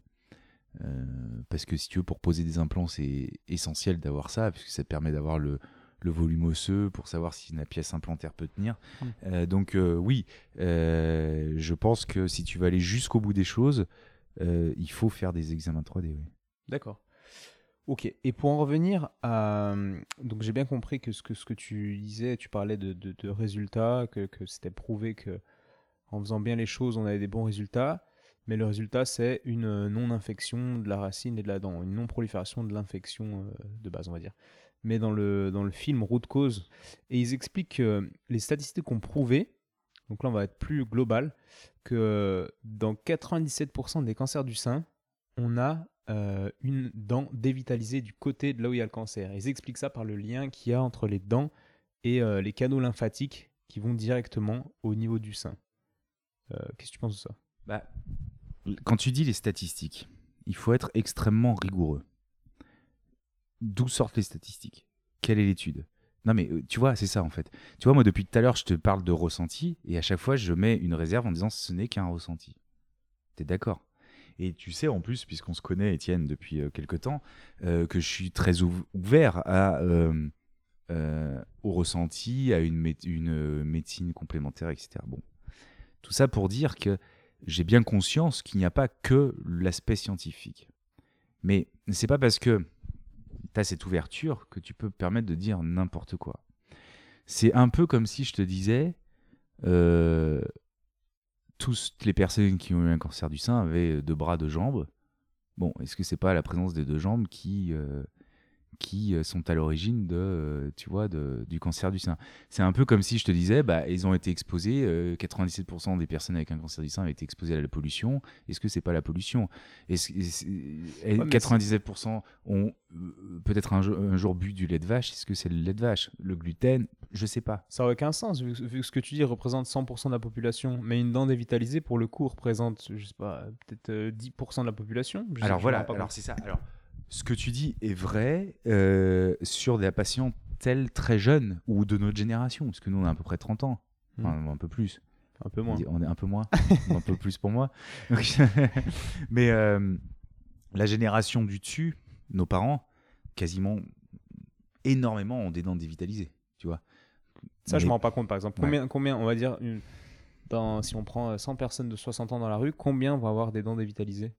Environ, hein, je sais bien que. Et eh bah ben, ça c'est excellent et je veux pas dire de bêtises parce qu'en plus j'ai honte, c'est un, ça fait partie d'une ancienne conférence dans laquelle j'en ai parlé, mais je veux pas dire de bêtises, mais je crois que c'est 60 ou 80%, 70 ou 80%. D'accord, donc dans ce sens-là, les 97% des gens, ça aurait pas trop. Je pensais que ça tournait plus autour de 10%. Non, non, non, je pense pas qu'il y ait autant de monde, tu vois. Et puis, euh, euh, comment dire, euh, du même côté, alors, euh, t'as une dent dévitalisée à droite, t'as un cancer du sein à droite, peut-être je sais pas. Euh, c'est juste que je trouve euh, aberrant comme euh, information donnée au grand public tant que c'est pas scientifiquement développé, vérifié.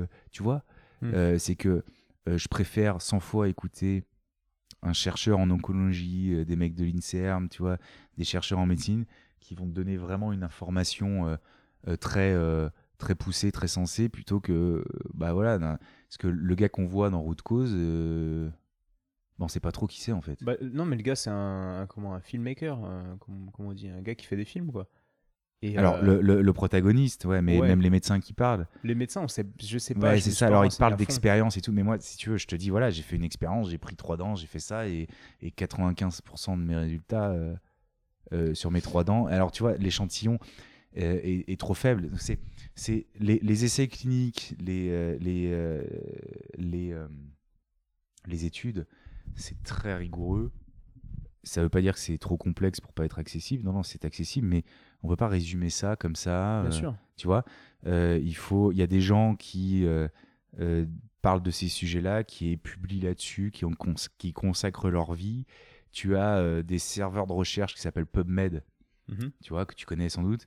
il suffit de taper, tu vois, les mots-clés et d'avoir des méta-analyses qui font le bilan là-dessus sur des critères euh, statistiques très développées. Enfin, tu vois, euh, voilà, là, ok, là, on pourrait se poser, on pourrait discuter. Euh, là, je suis très perplexe. Peut-être que l'avenir nous dira qu'ils avaient raison, je sais pas. En tout cas, commençons déjà par faire des soins corrects, faire des traitements odontiques corrects, ou d'autres traitements hein, de parodontologie, etc. corrects. Et à ce moment-là, on pourrait observer euh, l'efficacité. Ce qui est certain, c'est que la dentisterie, il y a 40, 50 ans, euh, était insuffisante. Mhm. Donc si c'est basé que là-dessus, bon, pourquoi pas. Mais euh, en tout cas, ça veut, même ce que je te dis là a aucune valeur scientifique, tu comprends Mais je vois. Mais et qu'est-ce que tu penses de la conclusion, toi, du, du documentaire qui est, tu me dis si je me trompe, hein, mais qu'en en fait, toute dent dévitalisée est un, est un point est, un, comment dire, une zone où une infection se développe et se transmet dans le corps. Euh, et eux, ce qu'ils disent en fait, c'est d'arracher toute dent dévitalisée, de rien garder de dévitalisé dans le corps. Qu'est-ce que tu penses euh, d'arracher les dents C'est une question très concrète que j'aime beaucoup. Euh, Parfait. tout, temps dévita- toute dent dévitalisée euh, génère, comme tu as dit, une infection dans le corps. Bon. Ouais, un, fo- un Ça- foyer infectieux qui. non, qui- ça, il y a, il y a parfois quelques bactéries qui pointent le bout de leur nez au bout de la racine, d'accord Mhm. Euh, Et là, il y a une réaction inflammatoire pour limiter cette infection. Donc, on a un, un organisme qui est capable de se défendre. Bon, il se trouve que parfois, l'organisme n'est pas capable de se défendre. Parce qu'il pourrait être trop inflammé euh, ailleurs, parce qu'il peut, être, il peut avoir des défaillances du système euh, immunitaire. Je pense des maladies chroniques, des traitements immunosuppresseurs, etc. Tu vois, euh, on ne prendra pas les mêmes précautions, on ne fera pas les mêmes traitements sur un séropositif au stade avancé euh, qui a plus de défense que tu, vois- tu vois, parce que forcément, effectivement, il ne pourra pas se défendre. Bon. Euh, donc, là, là, si on va jusqu'au bout des choses, donc un, je pense que oui, c'est vrai, y a que on ne stérilise pas les dents, mais que l'organisme est largement capable de gérer ça avec des dents très propres, d'accord? Ok. ça, c'est clair. Deuxième chose, en tout cas, le, le contraire n'a jamais été prouvé. Et par, par contre, on a des études qui montrent que on peut vivre euh, des années euh, sans qu'il se passe rien, juste autour de la dent déjà. Donc avant qu'il se passe quelque chose à, di- à distance, il peut se passer quand même quelque chose, beaucoup- beaucoup de temps. Deux, extraire toutes les dents dévitalisées, mais pour faire quoi, Étienne? Bah, pour éviter qu'il y ait un foyer infectieux qui diffuse. Ok, et après? Pour mettre quoi? Si tu mets. il y a- Ah, alors, euh, voilà, maintenant, justement. parlons du remplacement. Voilà. Euh, on remplace pas les dents dévitalisées, on les extrait. Ça va créer un désordre musculaire énorme. T'es d'accord avec moi là, on est, on, on est plutôt dans le domaine de l'orthodontiste. Ça, là, un Alors, orthodontiste. de dira- l'orthodontiste, de de de l'occlusodontiste, Oui, oui, occluso. voilà. mais ça crée un désordre, euh, au- un désordre occlusal énorme. Alors, ouais. Et moi, je vais rajouter ma petite touche. Alors, j'ai appris, il faut savoir. Bon, allez, on, on, divulgue un peu. Donc, avec Mathieu, on s'est rencontrés euh, il y a quelques temps bon, sur Lyon dans une soirée. Et moi, j'ai toujours été un peu euh, curieux au sujet des dents parce que c'est un sujet que personne connaît vraiment. Tout le monde a son petit avis, euh, que ce soit le généraliste du coin ou, le médecin du sport avec qui tu bosses. Bref, tout le monde sait que. Il y a des liens entre les dents et les tendinites, mais personne ne sait vraiment quand ça se passe. Puis moi, ça m'a rendu assez fou parce que je, Bon, j'ai fait une formation dans laquelle on a parlé de ça. J'ai posé mes questions. Le mec qui faisait la formation là-dessus ne savait pas me répondre. Et, euh, et donc, bon, je suis allé euh, du coup recontacter Mathieu. On a beaucoup échangé. Il m'a présenté un de ses amis qui s'appelle Étienne. Euh, donc, on a, je suis allé le voir. On a beaucoup échangé. Il est occlusodontiste.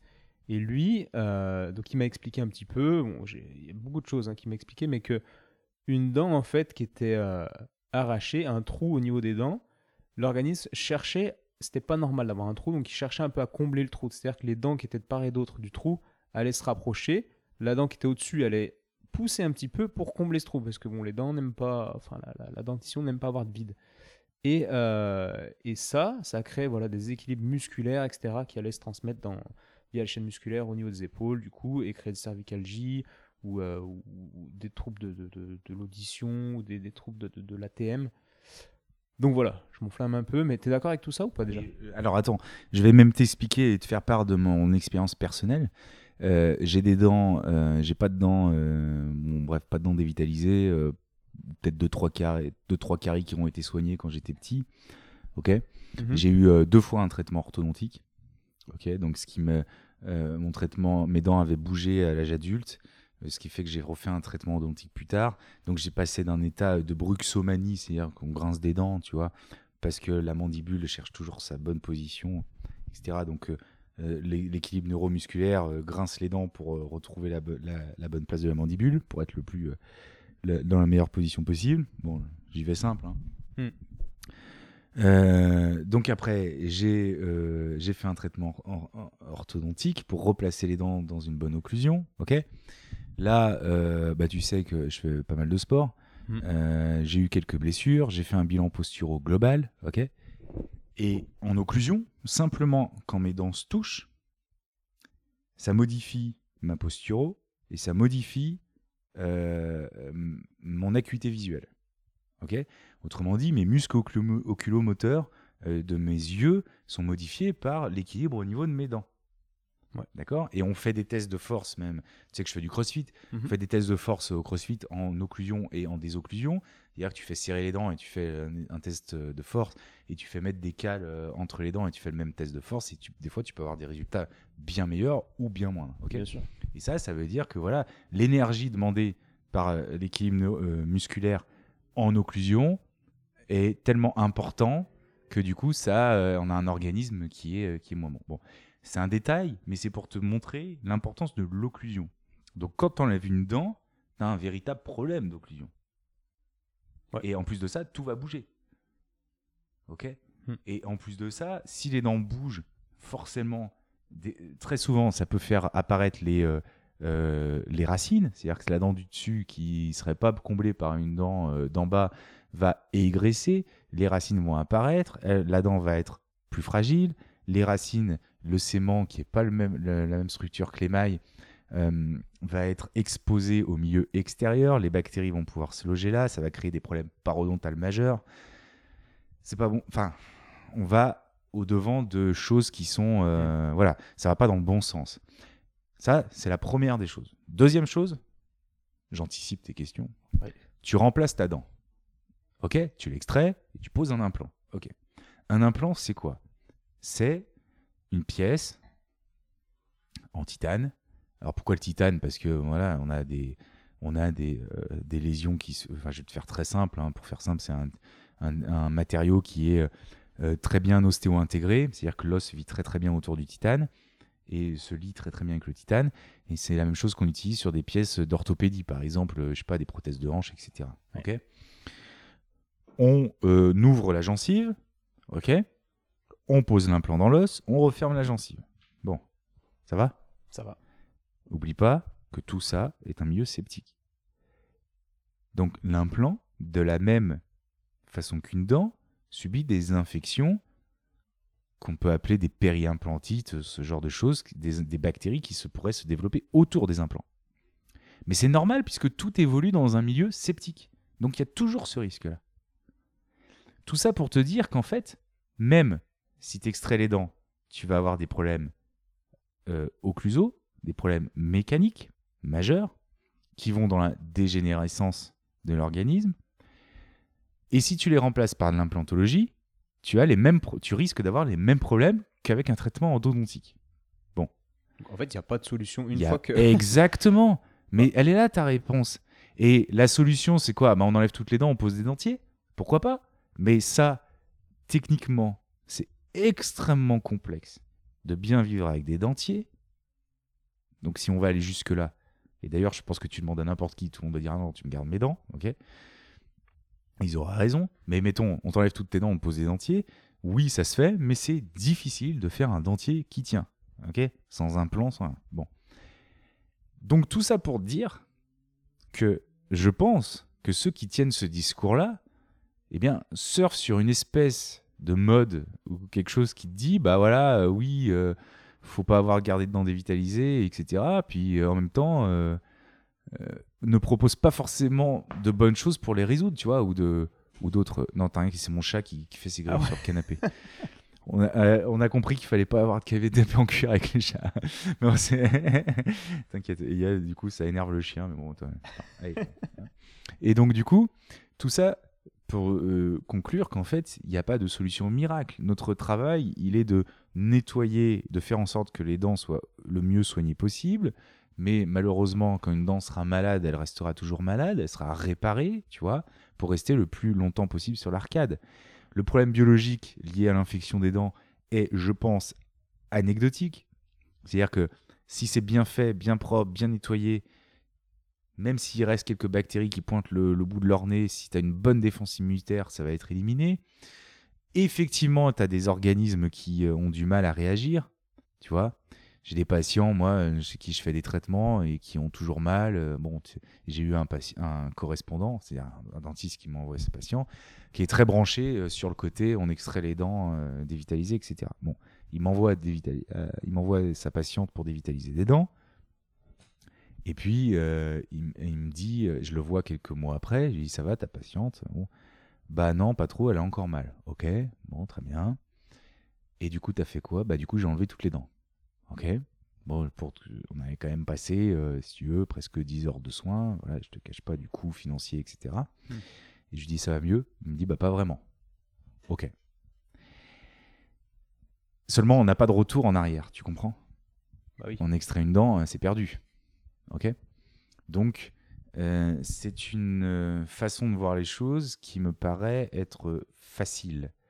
Et euh, de, de la même manière dans route cause, si on écoute bien, il y a un dentiste qui te, il y a un médecin, je sais pas si c'est un dentiste ou pas, qui te dit oui, alors la patiente a subi un traitement de racine, elle avait toujours mal, je sais plus où, hein, c'était au début, au début du, du, du, du reportage. Tu dis oui, ok, deuxième traitement de racine, même chose, machin, ok. Et elle se fait extraire la dent et elle se fait poser un implant, ok? Et si tu écoutes bien, il dit ça, le gars. Et il te dit même chose, ça n'a rien changé, toujours mal. Donc on a extrait l'implant. Donc le problème n'est pas forcément le traitement de racine initial.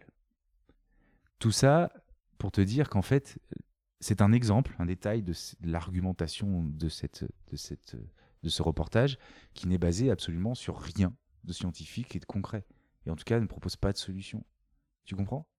Bah, il, ouais, il propose la solution de, de- d'arracher les dents, mais comme tu dis, c'est, c'est une fausse solution qui passe bien dans le documentaire parce qu'il est bien fait, mais que, qu'en, qu'en réalité, c'est- c'est- on sait que c'est pas vraiment une solution. Quoi.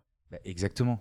Tu viens, mais t'as- t'as- t'as entièrement résu- t'as- tu viens de résumer le, le, le, le, le documentaire. Et c'est ce que je me suis dit. Je me suis dit, ça paraît super simple, mais vu que je connais un peu le sujet, euh, ouais, c'est, c'est pas aussi simple que ça. Et je suis très content de parler de tout ça avec toi ce soir parce que ça, ça m'éclaire un peu.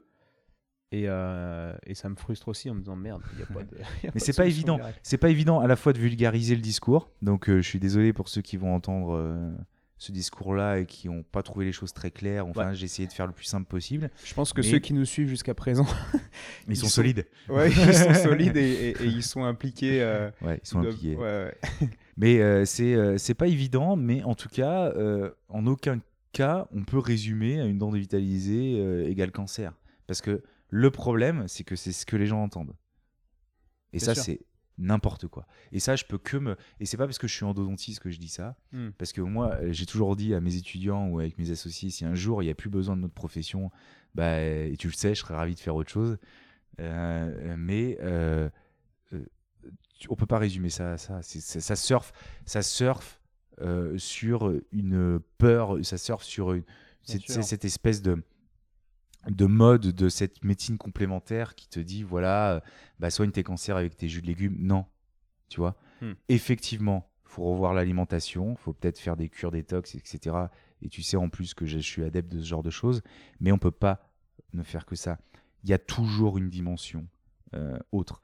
Une dimension euh, psychologique une dimension alimentaire une, di- une dimension de sédentarité et si ce sujet-là intéresse les, les gens qui nous écoutent, le meilleur livre, moi, qui a changé ma vie, c'est celui que je t'ai proposé de lire, hein, que Mhm. tu as lu, je crois, qui s'appelle L'amour, la médecine et les miracles, Bien sûr. et qui démontre, mais clairement, les choses, en fait.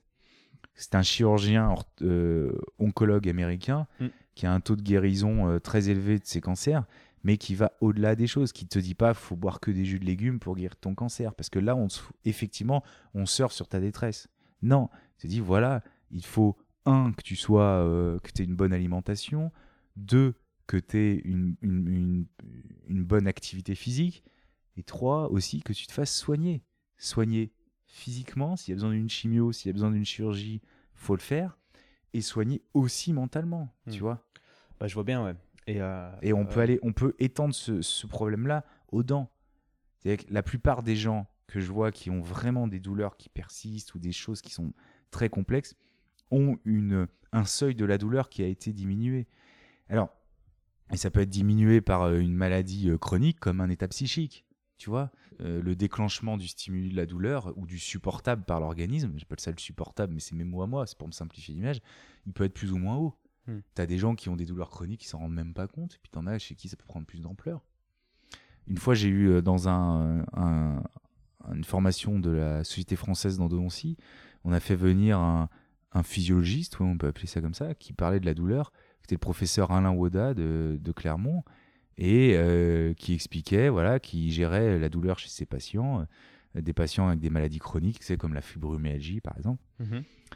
Et euh, je lui ai posé la question et je lui ai demandé euh, pourquoi, parce qu'au crossfit et dans, et le sport que, je fais, je vois des gens qui ont des maladies chroniques et qui sont soulagés par une activité physique. Et d'ailleurs, je te remercie parce que c'est le, ça va dans le sens de ton bouquin, l'élange du mouvement, c'est exactement ça. Et euh, je lui ai demandé pourquoi une activité physique pouvait euh, diminuer les douleurs chroniques. Eh ben oui, il t'explique que tu as des organismes qui sont habitués à être e- exposés au stress, et donc du coup, chaque problème ne devient plus un problème en tant que tel, tu vois. Si, et tu le vois chez les grands dépressifs, ils n'arrivent plus à sortir de chez eux, ils n'arrivent plus à prendre le volant, ils n'arrivent plus à, à traverser la route parce que le moindre stress devient trop lourd. Eh bien, je pense que euh, dans, sur des organismes trop fragiles, ça peut prendre ce genre de ce genre de d'ampleur. Hmm. Et une dent dévitalisée peut prendre ce genre d'ampleur. Je vois bien. Il y a, c'est une question de terrain plus que de. Exactement. Il y a un, un gars qui disait. Je crois que c'est, le- le mec qui a inventé l'ostéopathie qui disait le microbe n'est rien, le terrain est tout. Exactement. Je vais te parler, moi, d'un copain. euh, C'est anecdotique, hein, mais il avait une grosse infection. On a soigné sa dent, tu vois. euh, voilà. Pendant euh, quelques mois, je l'ai suivi. euh, on ça guérissait pas. On se dit, bon, bah, il avait pas mal, par contre. Bon, le temps que l'os se régénère et tout. Il a changé de vie, changé de boulot, quitté sa femme radicalement. Alors, évidemment, il faut pas. euh, faut pas croire qu'il faut euh, tout quitter, mais ce que je veux dire par là, c'est que il a changé de vie, il a éliminé tout ce qui le était toxique. Moi, j'appelle ça euh, euh, le sac à dos, tu vois. Il a enlevé son sac à dos et forcément, il s'est trouvé quelque part libéré. Son système de défense a été euh, euh, bah, euh, désinhibé, si j'ose dire. Là, par contre, tu vois, ça n'a rien de scientifique, ce que je te dis, c'est un ressenti. Ouais. Et tout de suite, ces lésions, euh, s'est régénéré- enfin, l'os s'est régénéré. Ouais, mais c'est, génial en fait, ta vision globale. Bah, je pense que c'est, une des raisons pour, pour lesquelles on est potes en fait, c'est qu'on a, on partage pas mal de trucs. Et, euh, et, et- et- je change de sujet, mais euh, pas énormément non plus. Tu me parlais tout à l'heure, ça m'a fait halluciner, je me suis dit, qu'on en parle dans le podcast. Donc toi, tu as un, un cabinet avec un associé et tu offres des séances de sport, de crossfit en l'occurrence, à tes, euh, euh, aux secrétaires, aux assistantes, etc. Pour...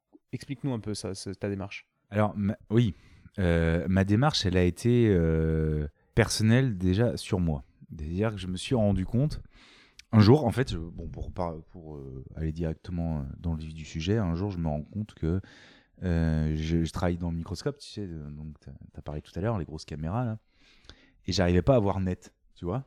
J'étais, ah merde, putain, euh, j'arrive pas. euh, J'ai dit putain au podcast, c'est pas très grave, c'est bon. Ouais, je dis beaucoup de gros mots et je m'améliore, mais c'est pas grave, t'inquiète. Et donc, j'arrivais pas à voir net. Et je me suis rendu compte que, euh, en tournant la tête sur mon ordi, je me suis dit, mais merde, j'arrive- je vois pas net, tu vois. Et puis après, j'enlève mes lunettes et j'arrivais pas non plus à, à accommoder correctement. Donc, euh, je file, allez, hop, euh, chez Ophtalmo. Tu sais, d'habitude, il faut, il faut six mois pour un rendez-vous. Là, je l'appelle, je, je lui dis ça. Il me dit, hop, là, vous venez dans l'heure, machin. Je dis, oh, putain, c'est bizarre, tu vois. Bon. J'arrive, il me dit, vous avez rien, allez, hop, vous filez aux urgences. Donc, je me retrouve aux urgences. J'arrive, on me dit il y a 8 heures d'attente. Je dis oh là, qu'est-ce qui se passe? En deux secondes, je me retrouve allongé, euh, scanner injecté, euh, tu vois, avec perfusion et compagnie. En fait, ils pensaient que je faisais un AVC. D'accord. Ok.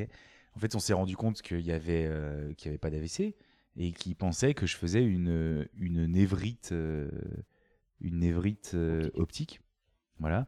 Alors, bon, qui est prémisse de réaction euh, de, de maladie chronique, type, tu vois, sclérose en plaques, tout ça. Bon.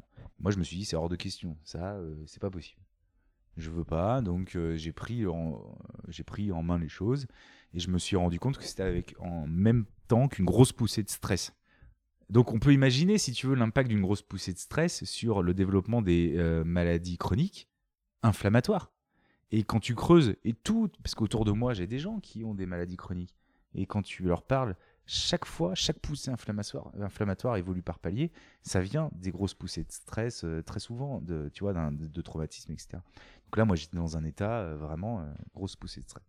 Et donc je me dis, c'est pas possible, c'est hors de question. Donc je me renseigne, je commence à parler avec mes patients parce que tu sais au fur et à mesure je suis toujours dans mes euh, dans les cabinets j'ai des patients qui ont des maladies chroniques et euh, je, parle avec eux ce qui fait diminuer leurs symptômes etc et ça a été bah, la pratique du sport l'alimentation etc et en même temps le même geste que je faisais toute la journée avec le suivi euh, que je fais euh, parce que dès que je fais un traitement je fais un suivi à six mois pour m'assurer de la guérison autour de l'os tu vois des infections je me rends compte que certains patients qui ont toujours le même profil cicatrisent beaucoup mieux et beaucoup plus vite. et surtout n'ont pas de douleur post-opératoire ou vivent mieux les soins. Tu vois? Les sportifs, les gens souvent bien dans leur tête, ceux qui ont une bonne hygiène alimentaire, une activité physique. Enfin, tu vois, c'est du bon sens, mais, mais c'est certain. Et tu as des gens tu sais, qui passent la porte, ils arrivent avec des, avec des cernes, avec des. euh, avec des euh, tu vois, euh, je me souviens d'une patiente qui avait une dent, mais totalement euh, classique à soigner, avec une infection. Bon, mais c'est ce que je fais tous les jours. hein. Et c'est vrai que des fois, quand tu nettoies une dent, il y a une réaction inflammatoire après pour éliminer l'infection, parce que tu vas pas dans l'os gratter, tu vois. Donc c'est l'os qui se nettoie tout seul. Et cette réaction inflammatoire, elle peut être plus ou moins sensible. Quand tu soignes un sportif, tu lui expliques, tu dis bah ouais, ok, d'accord. Puis je te revois après, je lui dis ça va? Il dit ouais, bah oui, j'ai senti, vous me l'aviez dit. Hmm. Mais un sportif, il sait ce que c'est que la douleur, c'est pas un problème. Tu vois? Quand je vois, tu te fais masser sur un nœud, euh, sur un muscle, je peux te dire que ça chante, hein, mais bon, euh, tu le sais. Et ben cette patiente, elle m'explique que si tu veux, elle fume deux paquets par jour, elle se nourrit au coca parce qu'elle a pas le temps de manger, elle a trois enfants, un mari absent qui s'occupe pas, euh, s'occupe pas d'elle, je lui fais son soin et je me dis tout de suite, ça va flamber. Ça va être des douleurs importantes, tu vois. Et donc j'essaye de la, de la protéger, de lui dire voilà, vous m'appelez s'il y a quoi que ce soit, et ça n'a pas loupé. Deux jours après, elle t'appelle, on te dit j'ai les pires douleurs, que c'est pire que mes accouchements, c'est l'horreur, machin. Alors qu'en fait, à force, tu commences à détecter ces types de patients. Tu commences à dire mais mince, tu sais tout de suite euh, si ça va flamber, si ça va être euh, très douloureux, si ça va être compliqué.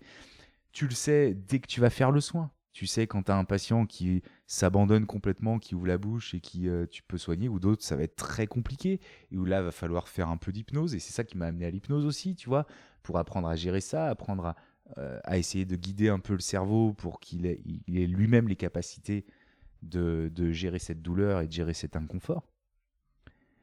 Et donc voilà, tu te rends compte l'importance du terrain. Et donc, dans le développement personnel que j'ai fait, eh bien, il y a eu une place énorme du sport. J'ai fait aussi beaucoup de théâtre. euh, j'ai fait, euh, un petit passage dans l'école d'Alexandre Astier à l'Acting Studio, euh, voilà, pour comme passe-temps, tu vois. Mhm. J'ai rencontré un, mec extraordinaire qui s'appelle Saki Rouillard, qui est un champion du monde de taekwondo, euh, euh, un mec extraordinaire. Et euh, qui nous faisait les cours de, sport et les cours aussi, bon, on peut appeler ça du développement personnel, de toute façon. Et j'ai appliqué ça après avec mon équipe, en disant voilà, si vous êtes bloqué à un certain niveau, pour passer au niveau d'après, de toute façon, il y a un travail à faire sur soi, tu vois.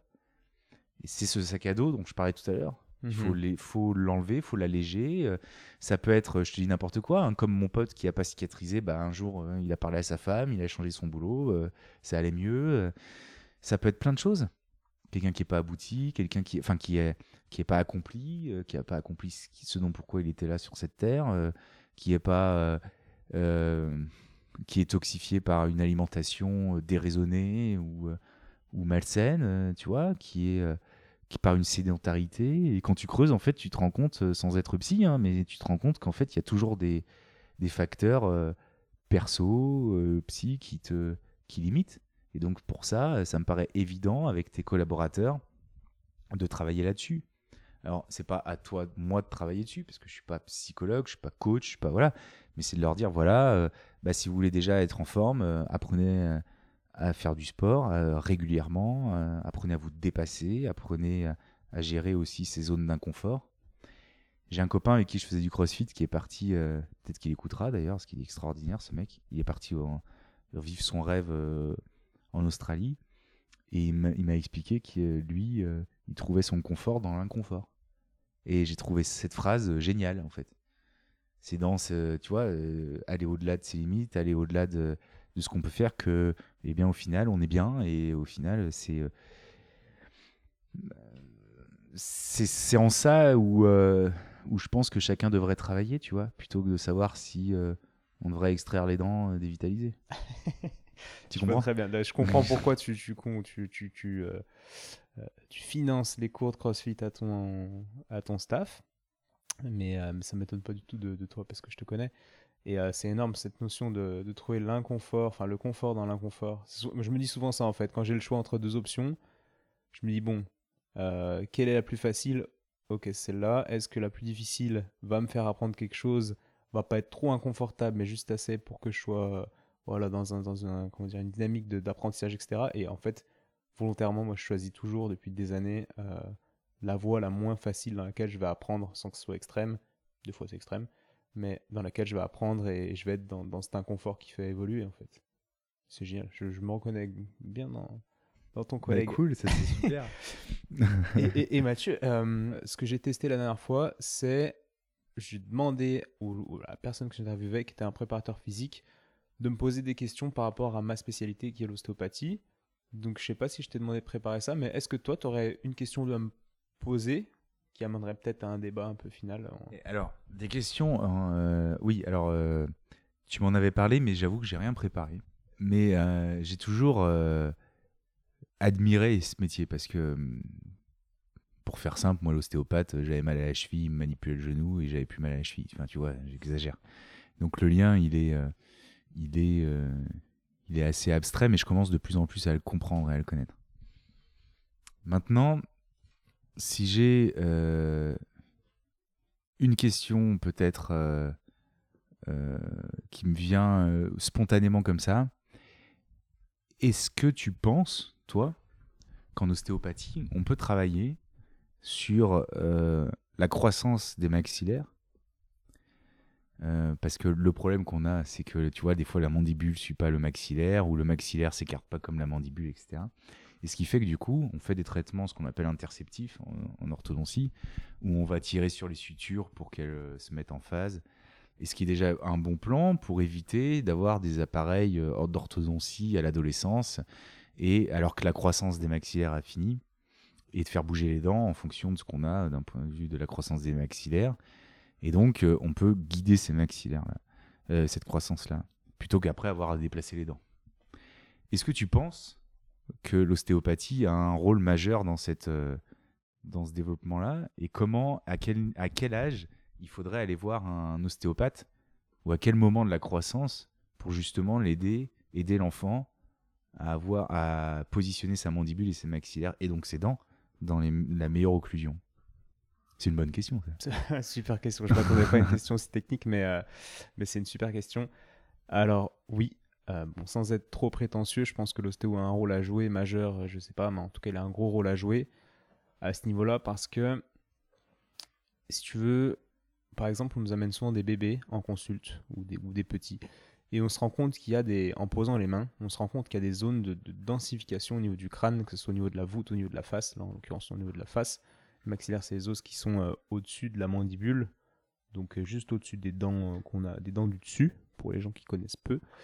Et, et oui, quand on observe, quand on voit, quand on sent avec nos mains ces, phénomènes de densification très tôt, ben, déjà souvent il y a une raison, il y a une compression intra-utérine ou autre, des, facteurs qui ont fait qu'il y a cette densification au niveau des maxillaires. Et ça, on peut travailler ça. En fait, notre rôle en tant qu'hosto déjà, c'est de trouver ce qui coince, ce qui est dense, les zones dans lesquelles l'énergie ne circule pas, on le sent avec les mains, ça. Il n'y a rien de scientifique, mais on le sent. Euh, et, donc notre rôle, c'est de trouver ces zones et de les libérer, de redonner de la mobilité, de redonner de la malléabilité. Là, en l'occurrence, c'est ça, parce qu'on est au niveau d'un os. Et donc, avec nos petites techniques euh, crâniennes, hein, on redonne de la malléabilité à ces os et on change euh, l'évolution de l'os, on, peut changer euh, voilà, un certain degré, mais la croissance et l'évolution euh, de la face via ces libérations de densification qu'on a sous les doigts. Donc ouais, je pense que l'ostéo a un rôle, j'allais dire énorme, mais ça c'est mon, c'est mon ego d'ostéo qui parle, mais a un rôle à jouer euh, par rapport à son problématique, ouais, carrément. Et à quel âge il faudrait alors du coup aller consulter bah, je pense qu'il faudrait consulter. Moi, alors on me demande tout le temps, est-ce que vous prenez les bébés? Bah oui. À partir de combien de temps? Ça, les ostéos ont des, points de vue différents. Moi, je les prends à partir d'une semaine. Hein. Enfin, ils me l'amèneraient au bout de deux jours, euh, ça me poserait aucun problème. Euh, moi, je prends à partir de, de, deux semaines. Je dis environ ça parce que parce qu'il faut que je dise quelque chose, mais ça pourrait être moins, ça pourrait être plus. Et là, déjà, on peut voir en posant les mains euh, les contraintes qu'il y a eu dans l'utérus, etc. Et déjà travailler ça pour que le développement soit euh, que la croissance se fasse de manière optimale. Si tu veux, c'est comme, euh, je prends souvent cette métaphore, c'est comme un arbre. Tu vois, si tu plantes un arbre et que et qu'il se prend un choc sur un côté l'arbre quand tu, quand tu, quand tu le plantes, ben il va il va avoir tendance à pousser du côté côté opposé il a pris le choc, tu vois, dans le sens euh, dans- là où il y a eu le, le choc, il va avoir une petite cassure énergétique, ce qui fait que l'arbre va pousser un peu tordu. Donc c'est minime. Mais bon, au bout de 20 ans, euh, ça crée une grosse différence. Puis c'est lui qui va tomber quand il y aura un coup de vent, tu vois. Là, j'invente. Je vais en général pas aussi loin au niveau de la c'est très métaphore. clair. Et, euh, et donc pourquoi je dis ça? Parce que je pense qu'il faut euh, bah, corriger cette densification et optimiser l'état tissulaire euh, du corps. Là, on est au niveau du maxillaire, mais c'est valable à, à tout niveau. hein, via les techniques ostéo pour, euh, bah, pour optimiser l'évolution euh, et, la, et la croissance globale de la zone qui était bloquée. Quoi. Je suis clair ou pas? Je m'en rends pas compte. Tu comprends? Ouais, mets le micro devant la bouche. Pardon, moi ça me paraît clair. ouais. Ok. Désolé, j'ai pas le réflexe micro. Mathieu n'est pas encore un homme très médiatisé, mais là, je sens qu'après ce podcast, il, il va faire le buzz et il faudra t'habituer à, à tenir le micro. Ouais, non, non, euh, assez tôt pour les séances d'ostéo et, euh, et puis après, on voit vite. hein. Si- S'il n'y a pas besoin, enfin, on, on se rend vite compte de, de l'état de densification, un peu pour rester sur l'exemple euh, sur lequel on était, des os de la face. Et puis, on dit vite aux patients s'il y a besoin d'une deuxième séance ou pas, mais en gros, ça, c'est ma vision. hein. Mais une fois que l'os est très mobile, on sent qu'il est dans la physiologie, qu'il y a des choses qui circulent dessus, c'est très abstrait. Mais là, on dit OK, et là, on laisse faire la nature. Et puis, euh, et puis les choses en général se passent bien quoi, quand il n'y a, quand il y a pas de blocage. Ok. Voilà ma vision. c'est une bonne Cool. question. T'en as une deuxième? Je, je kiffe en fait répondre aux questions, je crois. C'est vrai? Mais en fait, tu, en fait, voilà, c'est ça. Tu, tu fais des podcasts pour qu'on te les fasse dans l'autre sens. en Non, fait. non, non, c'est parce que je pense que je pense que je suis aussi spécialiste et que et qu'une des plus-values de ce podcast, c'est aussi que je donne mon avis sur différents Cool. trucs. Quoi. Mais un jour, euh, peut-être qu'on inversera les rôles. Ah bah ouais, ouais, avec plaisir. Euh, D'autres questions qui me viennent Oui, euh, mais ça, c'est de l'ordre. euh, bon, on va sortir du, des dents. ouais, peu importe, avec plaisir. Euh, euh, on parlait du crossfit. J'ai testé le CrossFit, je, je me suis inscrit plusieurs fois à la boxe de Gerland, à celle de Et la fille, Excellente, un peu excellente, de- excellente boxe d'ailleurs. Oui. Euh, nous, euh, enfin voilà, j'ai euh, euh, un ami, euh, je viens d'intégrer une nouvelle box qui s'appelle CrossFit Molière. Euh, L'idée, si tu veux, c'est euh, cette approche de très santé du CrossFit. Euh, Il y a les performeurs, si tu veux, qui sont des athlètes de haut niveau, hein, qui eh bien, font des performances extraordinaires hein, d'ailleurs. Comment sécuriser la pratique de ce sport, à ton avis? Comment la rendre, oui, euh, bienveillante et surtout faire en sorte qu'on soit euh, en meilleure santé en la pratiquant et non pas en s'habillant parce que on voit pas mal de alors je me permets de rebondir avant que tu répondes excuse-moi et on voit pas mal de traits euh, de mecs qui sont hyper pro crossfit et de euh, mecs qui sont un peu anti crossfit je pense euh, voilà de- sur des euh, des préparateurs physiques peut-être un petit peu anciens ou un petit peu old school. Enfin c'est l'image que j'en ai je sais pas si c'est vrai. Qui disent que le crossfit est, voilà, est une aberration. Et d'autres euh, euh, je pense bah, surtout tu vois par exemple les rugbyman euh, de l'hémisphère sud ou les anglais qui ont des pratiques pas pu- 100% crossfit mais très de préparation physique plus axée sur le sur l'endurance de force sur l'explosivité plutôt que la force pure mu- musculaire comme on pouvait avoir avant. Parce que moi j'ai enfin le peu de rugby que j'ai fait c'était un peu comme ça que j'ai été préparé physiquement Euh, je voulais avoir ton point de vue parce que euh, personnellement cette pratique du sport en change un peu ma vie tu vois Euh, comment la rendre la plus sécure possible et la moins la moins traumatisante? Ouais, c'est c'est une super question et qui est, assez complexe. Je vais répondre de manière globale. Alors, la première question que je pose aux gens ou que je pose pas, suivant euh, qui j'ai en face de moi, c'est pourquoi tu fais du crossfit? C'est-à-dire que je vais être un peu cash hein, et réducteur, mais peu importe. Euh, je pense qu'il y a beaucoup de gens qui font du crossfit parce qu'il y a cette notion de, challenge, de surpassement, de dépassement de soi dans le crossfit, euh, dont lesquels les gens ont besoin.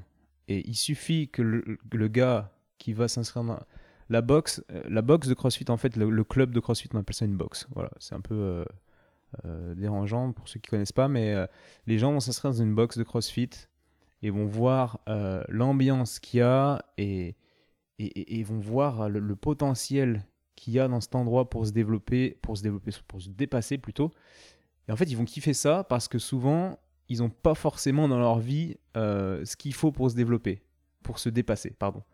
Et en fait, c'est intéressant de demander pourquoi tu fais du crossfit parce que je me rends compte qu'il y a beaucoup de gens qui se font chier, désolé, hein, et, qui, et qui vont dans la box de crossfit pour se dépasser, pour, pour exister parce que voilà, ils vont, ils vont, faire des, ils vont finir les WOD plus vite, ils vont, faire, euh, voilà, ils vont progresser. C'est assez. Euh, comment dire C'est assez. Euh, stimulant et c'est limite une drogue en fait hein, ensuite d'essayer de, de, de faire toujours plus et donc moi je voudrais pas que les gens fassent ça pour ça tu vois ce que je veux dire? Et le crossfit peut être hyper intéressant en complément d'une autre activité, en conscience, mais en fait, je veux vraiment savoir pourquoi tu fais du crossfit. quoi. C'est pas parce que tu te fais chier, que tu as envie de te dépasser, que tu vas faire du crossfit. Et c'est la même réflexion euh, avec les gars qui font du trail, tu vois, ou, des trucs extrêmes, des Ironman, etc. Faut qu'il faut qu'il y ait une réflexion derrière. C'est-à-dire que le gars qui s'est jamais posé cette question, mais en mode euh, vraiment en se regardant dans la glace, en allant voir un psy et en réfléchissant dessus, euh, je pense que la première chose à faire, c'est de réfléchir vraiment au pourquoi dans, tout ce que tu fais, mais, mais pourquoi tu fais du crossfit? C'est la première chose qui me vient. Je sais pas si ça répond à ta question. Mais alors, euh, oui, alors, bon, euh, oui, mais. Euh, C'était quoi ta question déjà? Je Tu sais. C'est quoi la, la, la phrase? C'était un peu comme l'alcool en fait grâce à toi, on trouve pas de réponse, mais on oublie la question. non, non, non. En fait, euh, non, ma question, c'était de savoir comment euh, euh, la rendre sécure et quelles pratiques tu voyais pour que ce soit sécure. Donc, j'ai compris que c'était en complément d'une activité physique pour une préparation physique, en fait. Non, en, complément ou pas, mais en conscience, c'est-à-dire de ne pas, de pas chercher à forcément se dépasser, parce que c'est la mentalité du CrossFit, de se dépasser toujours plus, sauf qu'il faut vraiment être en conscience et, et connaître les, limites de notre corps. C'est-à-dire qu'un mec qui a jamais fait de sport, qui se dit putain, le crossfit c'est cool, mon pote m'en a parlé, je vais m'inscrire, et qui se met direct, qui s'inscrit au crossfit game, etc. au bout d'un an, non, mec, t'as pas, le, pas le, passé pour faire ça, forcément. Donc, euh, donc peut-être qu'il faut vraiment que tu prennes ton temps, que tu, charges moins et que tu, prennes le temps en fait. Moi je trouve que beaucoup de gens s'inscrivent au crossfit et vont trop vite se, vont trop vite se prennent au jeu.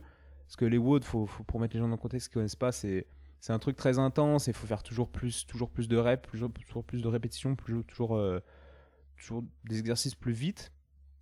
Et ça, je crois qu'il y a beaucoup de gens qui zappent le côté, euh, le côté risque de la pratique et, qui vont se faire mal. Donc en fait, pour pas se faire mal, bah faut être conscient de ça, quoi. Conscient que le corps, euh, il, est, il a la résistance proportionnel à ce que tu lui as proposé durant les années euh, précédentes, les longues années précédentes, et que si tu fais du crossfit alors que tu n'as rien fait avant et que tu commences à aller trop fort, bah, tu vas te blesser. Hein. C'est pareil en course à pied, c'est pareil pour tout. D'où l'importance d'être très bien entouré et très bien coaché.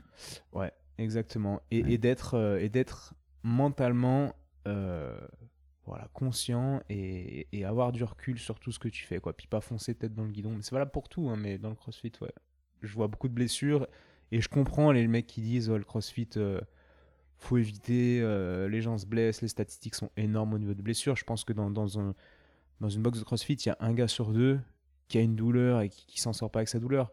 Et, euh, je comprends les mecs qui sont là en disant le crossfit c'est de la merde. voilà, enfin je les comprends. Je pense qu'il faut nuancer, mais vraiment, ouais, dire aux gens qu'il faut faire ça en conscience, c'est une très bonne pratique mais il faut pas que après moi soit si tu veux, je suis entouré de gens euh, pour qui ça a changé leur vie euh, ça a changé ça leur a appris à se dépasser ça leur a appris à, à se développer à savoir qui ils étaient ça les a transformés physiquement ils se sentent beaucoup mieux.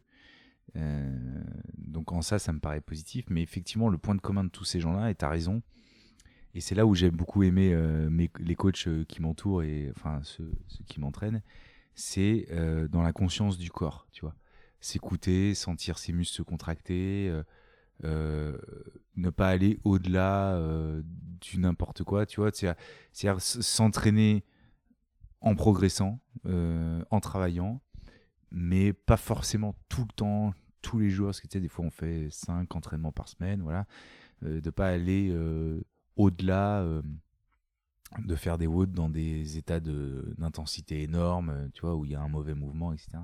Non, la maîtrise d'abord physique, la maîtrise du mouvement, la maîtrise de son corps, de son alimentation, voilà, dans quel état on est, parce que c'est sûr qu'après des heures de boulot, euh, c'est pas la même chose que quand tu as fait trois, trois siestes de deux heures dans la journée. Oui. tu vois. Donc ça, et souvent la, la pratique de ce sport, euh, c'est chez des gens qui sortent d'une grosse journée de boulot et qui euh, veulent performer. Donc euh, je te remercie parce que ce que tu as apporté comme réponse va dans le sens pour moi d'un crossfit un peu santé, tu vois. Ouais. Qui... C'est ce que j'aimerais voir Ouais. en fait. Le, le-. Mais c'est ça Parce que le est- crossfit, je, je suis, je suis Ouais. pour. Comme clairement, moi je suis inscrit, hein, j'ai des tickets dans la box avec la fille à côté de chez moi. Et, euh, et je, je suis pour ça. Après, voilà, faut pratiquer en conscience, comme je te disais. Et je suis d'accord que ça change la vie des gens. C'est-à-dire que le fait de se dépasser, ça peut vraiment casser des barrières psychologiques, etc. pour amener à d'autres choses. Sachant que la finalité, oui, c'est cool d'avoir des abdos, mais, euh, mais, euh, mais c'est que ça amène aussi quelque chose de, psychique. Et, euh, et je crois que le fait de, casser des, des barrières, des croyances limitantes physiques peuvent aussi amener à en casser d'autres, mentales, etc. et à évoluer. On, est dans cette démarche de développement, personnel euh, dont tu parlais tout à l'heure. Et non, non, je suis 100% pour le CrossFit, mais, mais en conscience et, et, voilà, et dans une pratique modérée, réfléchie. Tu quoi. viendras t'entraîner avec nous. euh. Ouais, ouais, avec plaisir. J'ai bientôt fini mes tickets dans, à côté de chez moi. Après, je viendrai avec vous. Mais c'est une excellente boxe, hein, mais c'est vrai que Ouais, euh, ce serait me ferait plaisir de m'entraîner avec toi. carrément. bon, ouais, super. Bon, je pense qu'on va s'arrêter là. J'espère que vous avez. Ouais, Est-ce qu'on a, Aimé on a quoi cette 3 heures, discussion. d'en- trois heures d'enregistrement? Là, on à 3h40. 1h42, ça va. Et euh, bah, en tout cas, moi, je kiffe discuter euh, avec ça. Et en fait, ça me fait partager, parce que cette discussion, on aurait pu l'avoir euh, autour de la bouteille de vin sans, sans enregistrer. Mais ça me fait Ça aurait été la de- même, c'est ça Ça aurait été la même, ouais, c'est ça, complètement. ouais. Ça me fait trop plaisir de partager, ça- de partager ça aux gens. Et, et pour les, les résistants qui auront, qui auront écouté jusqu'à là, ben, ben, j'espère que vous avez aimé. J'espère que ça vous, que ça vous fait kiffer. Petite pub pour le projet. N'hésitez pas à aller. Je sais pas encore comment ça va se passer, mais je sais que les autres disent ça sur leur, podcast. Donc n'hésitez pas à les liker, à les partager sur Instagram, etc. Moi, ça m'a motivé à continuer. De toute façon, je kiffe ça, donc je vais continuer. Mais quand même, allez liker et puis essayer de diffuser ça parce que je pense que bah, ce qu'on raconte, c'est un truc. Enfin, on est dans cette démarche holistique, etc. Et je crois que c'est l'avenir pour prendre soin des gens. Bah, il faut être dans cette démarche, il faut, réfléchir. Et euh, donc, n'hésitez pas à partager, ça me ferait super plaisir et ça ferait peut-être super plaisir à d'autres personnes d'entendre tout ça. Petit mot de la fin, Mathieu? Bah, la démarche holistique, elle est euh, essentielle. Tu as entièrement raison, mais dans le, le sens sémantique propre du terme holistique, ça veut dire dans la médecine dans son ensemble. T'es d'accord? Et euh, ce que souvent on parle de médecine holistique, dentisterie holistique, c'est dentisterie un petit peu, euh, tu vois, médecine complémentaire, un petit peu surf sur le côté énergétique. Oui, c'est bien, mais et on en parlait tout à l'heure quand on a Mm. dîné ensemble, euh, ça ne peut pas être dissocié d'une médecine conventionnelle. C'est faut à la fois, il faut en fait euh, l'association des deux. Mm. D'abord un très bon praticien et également avec tout le côté énergétique, le côté alimentation, le côté état d'esprit, le côté exactement. Mais l'un ne peut pas aller dans l'autre. C'est-à-dire que tu es un très bon un très bon technicien peut être un très mauvais médecin parce que du coup, il n'a pas cette démarche-là et un très bon euh, euh, communicant euh, purement holistique et qui est très mauvais technicien n'a aucune crédibilité pour soigner quelqu'un. Donc je pense qu'en fait, il faut aller vraiment, au lieu de, de confronter la médecine traditionnelle à la médecine un peu holistique, voilà, non, c'est l'ensemble des deux. Et c'est aller voir des praticiens dans tous les domaines qui sont ouverts aux deux. Ce qui n'est pas si simple à trouver, Non. mais c'est exactement ma démarche. C'est Ouais, pour ça que j'ai écrit un livre avec, avec Jean-Marcel Ferré, qui est une des personnes les plus crédibles en médecine du sport, en médecine euh, classique, et qui est ouverte à, à- à des choses beaucoup moins classiques, conventionnelles. Et, euh, et en fait, ça, c'est mon message. Être bon dans les deux et savoir jongler et prendre en charge le patient Exactement. au mieux. Mais euh, il faut que ça se développe parce qu'on on n'est pas encore là. mais euh, mais j'y travaille. Merci Mathieu pour. euh, Bah, pour ce merci que à toi, c'est extraordinaire ce que tu fais. Et euh, euh, voilà, Étienne, tu fais partie un peu des mecs, si tu veux, qui me permettent d'évoluer. Donc je, te, je tiens à te remercier. Et bon, les moments qu'on passe ensemble sont toujours enrichissants. Et je pense que les, les gens qui vont écouter ont beaucoup de chance d'écouter tes podcasts. Donc euh, je peux que, je sais pas comment je peux t'aider pour que tu continues, mais j'espère que tu continueras. ok, bah, je continuerai. Merci beaucoup pour ça. À Je plus Mathieu, peut-être pour un tome 2 à l'occasion. Avec plus. plaisir. Ciao. Ciao, ciao.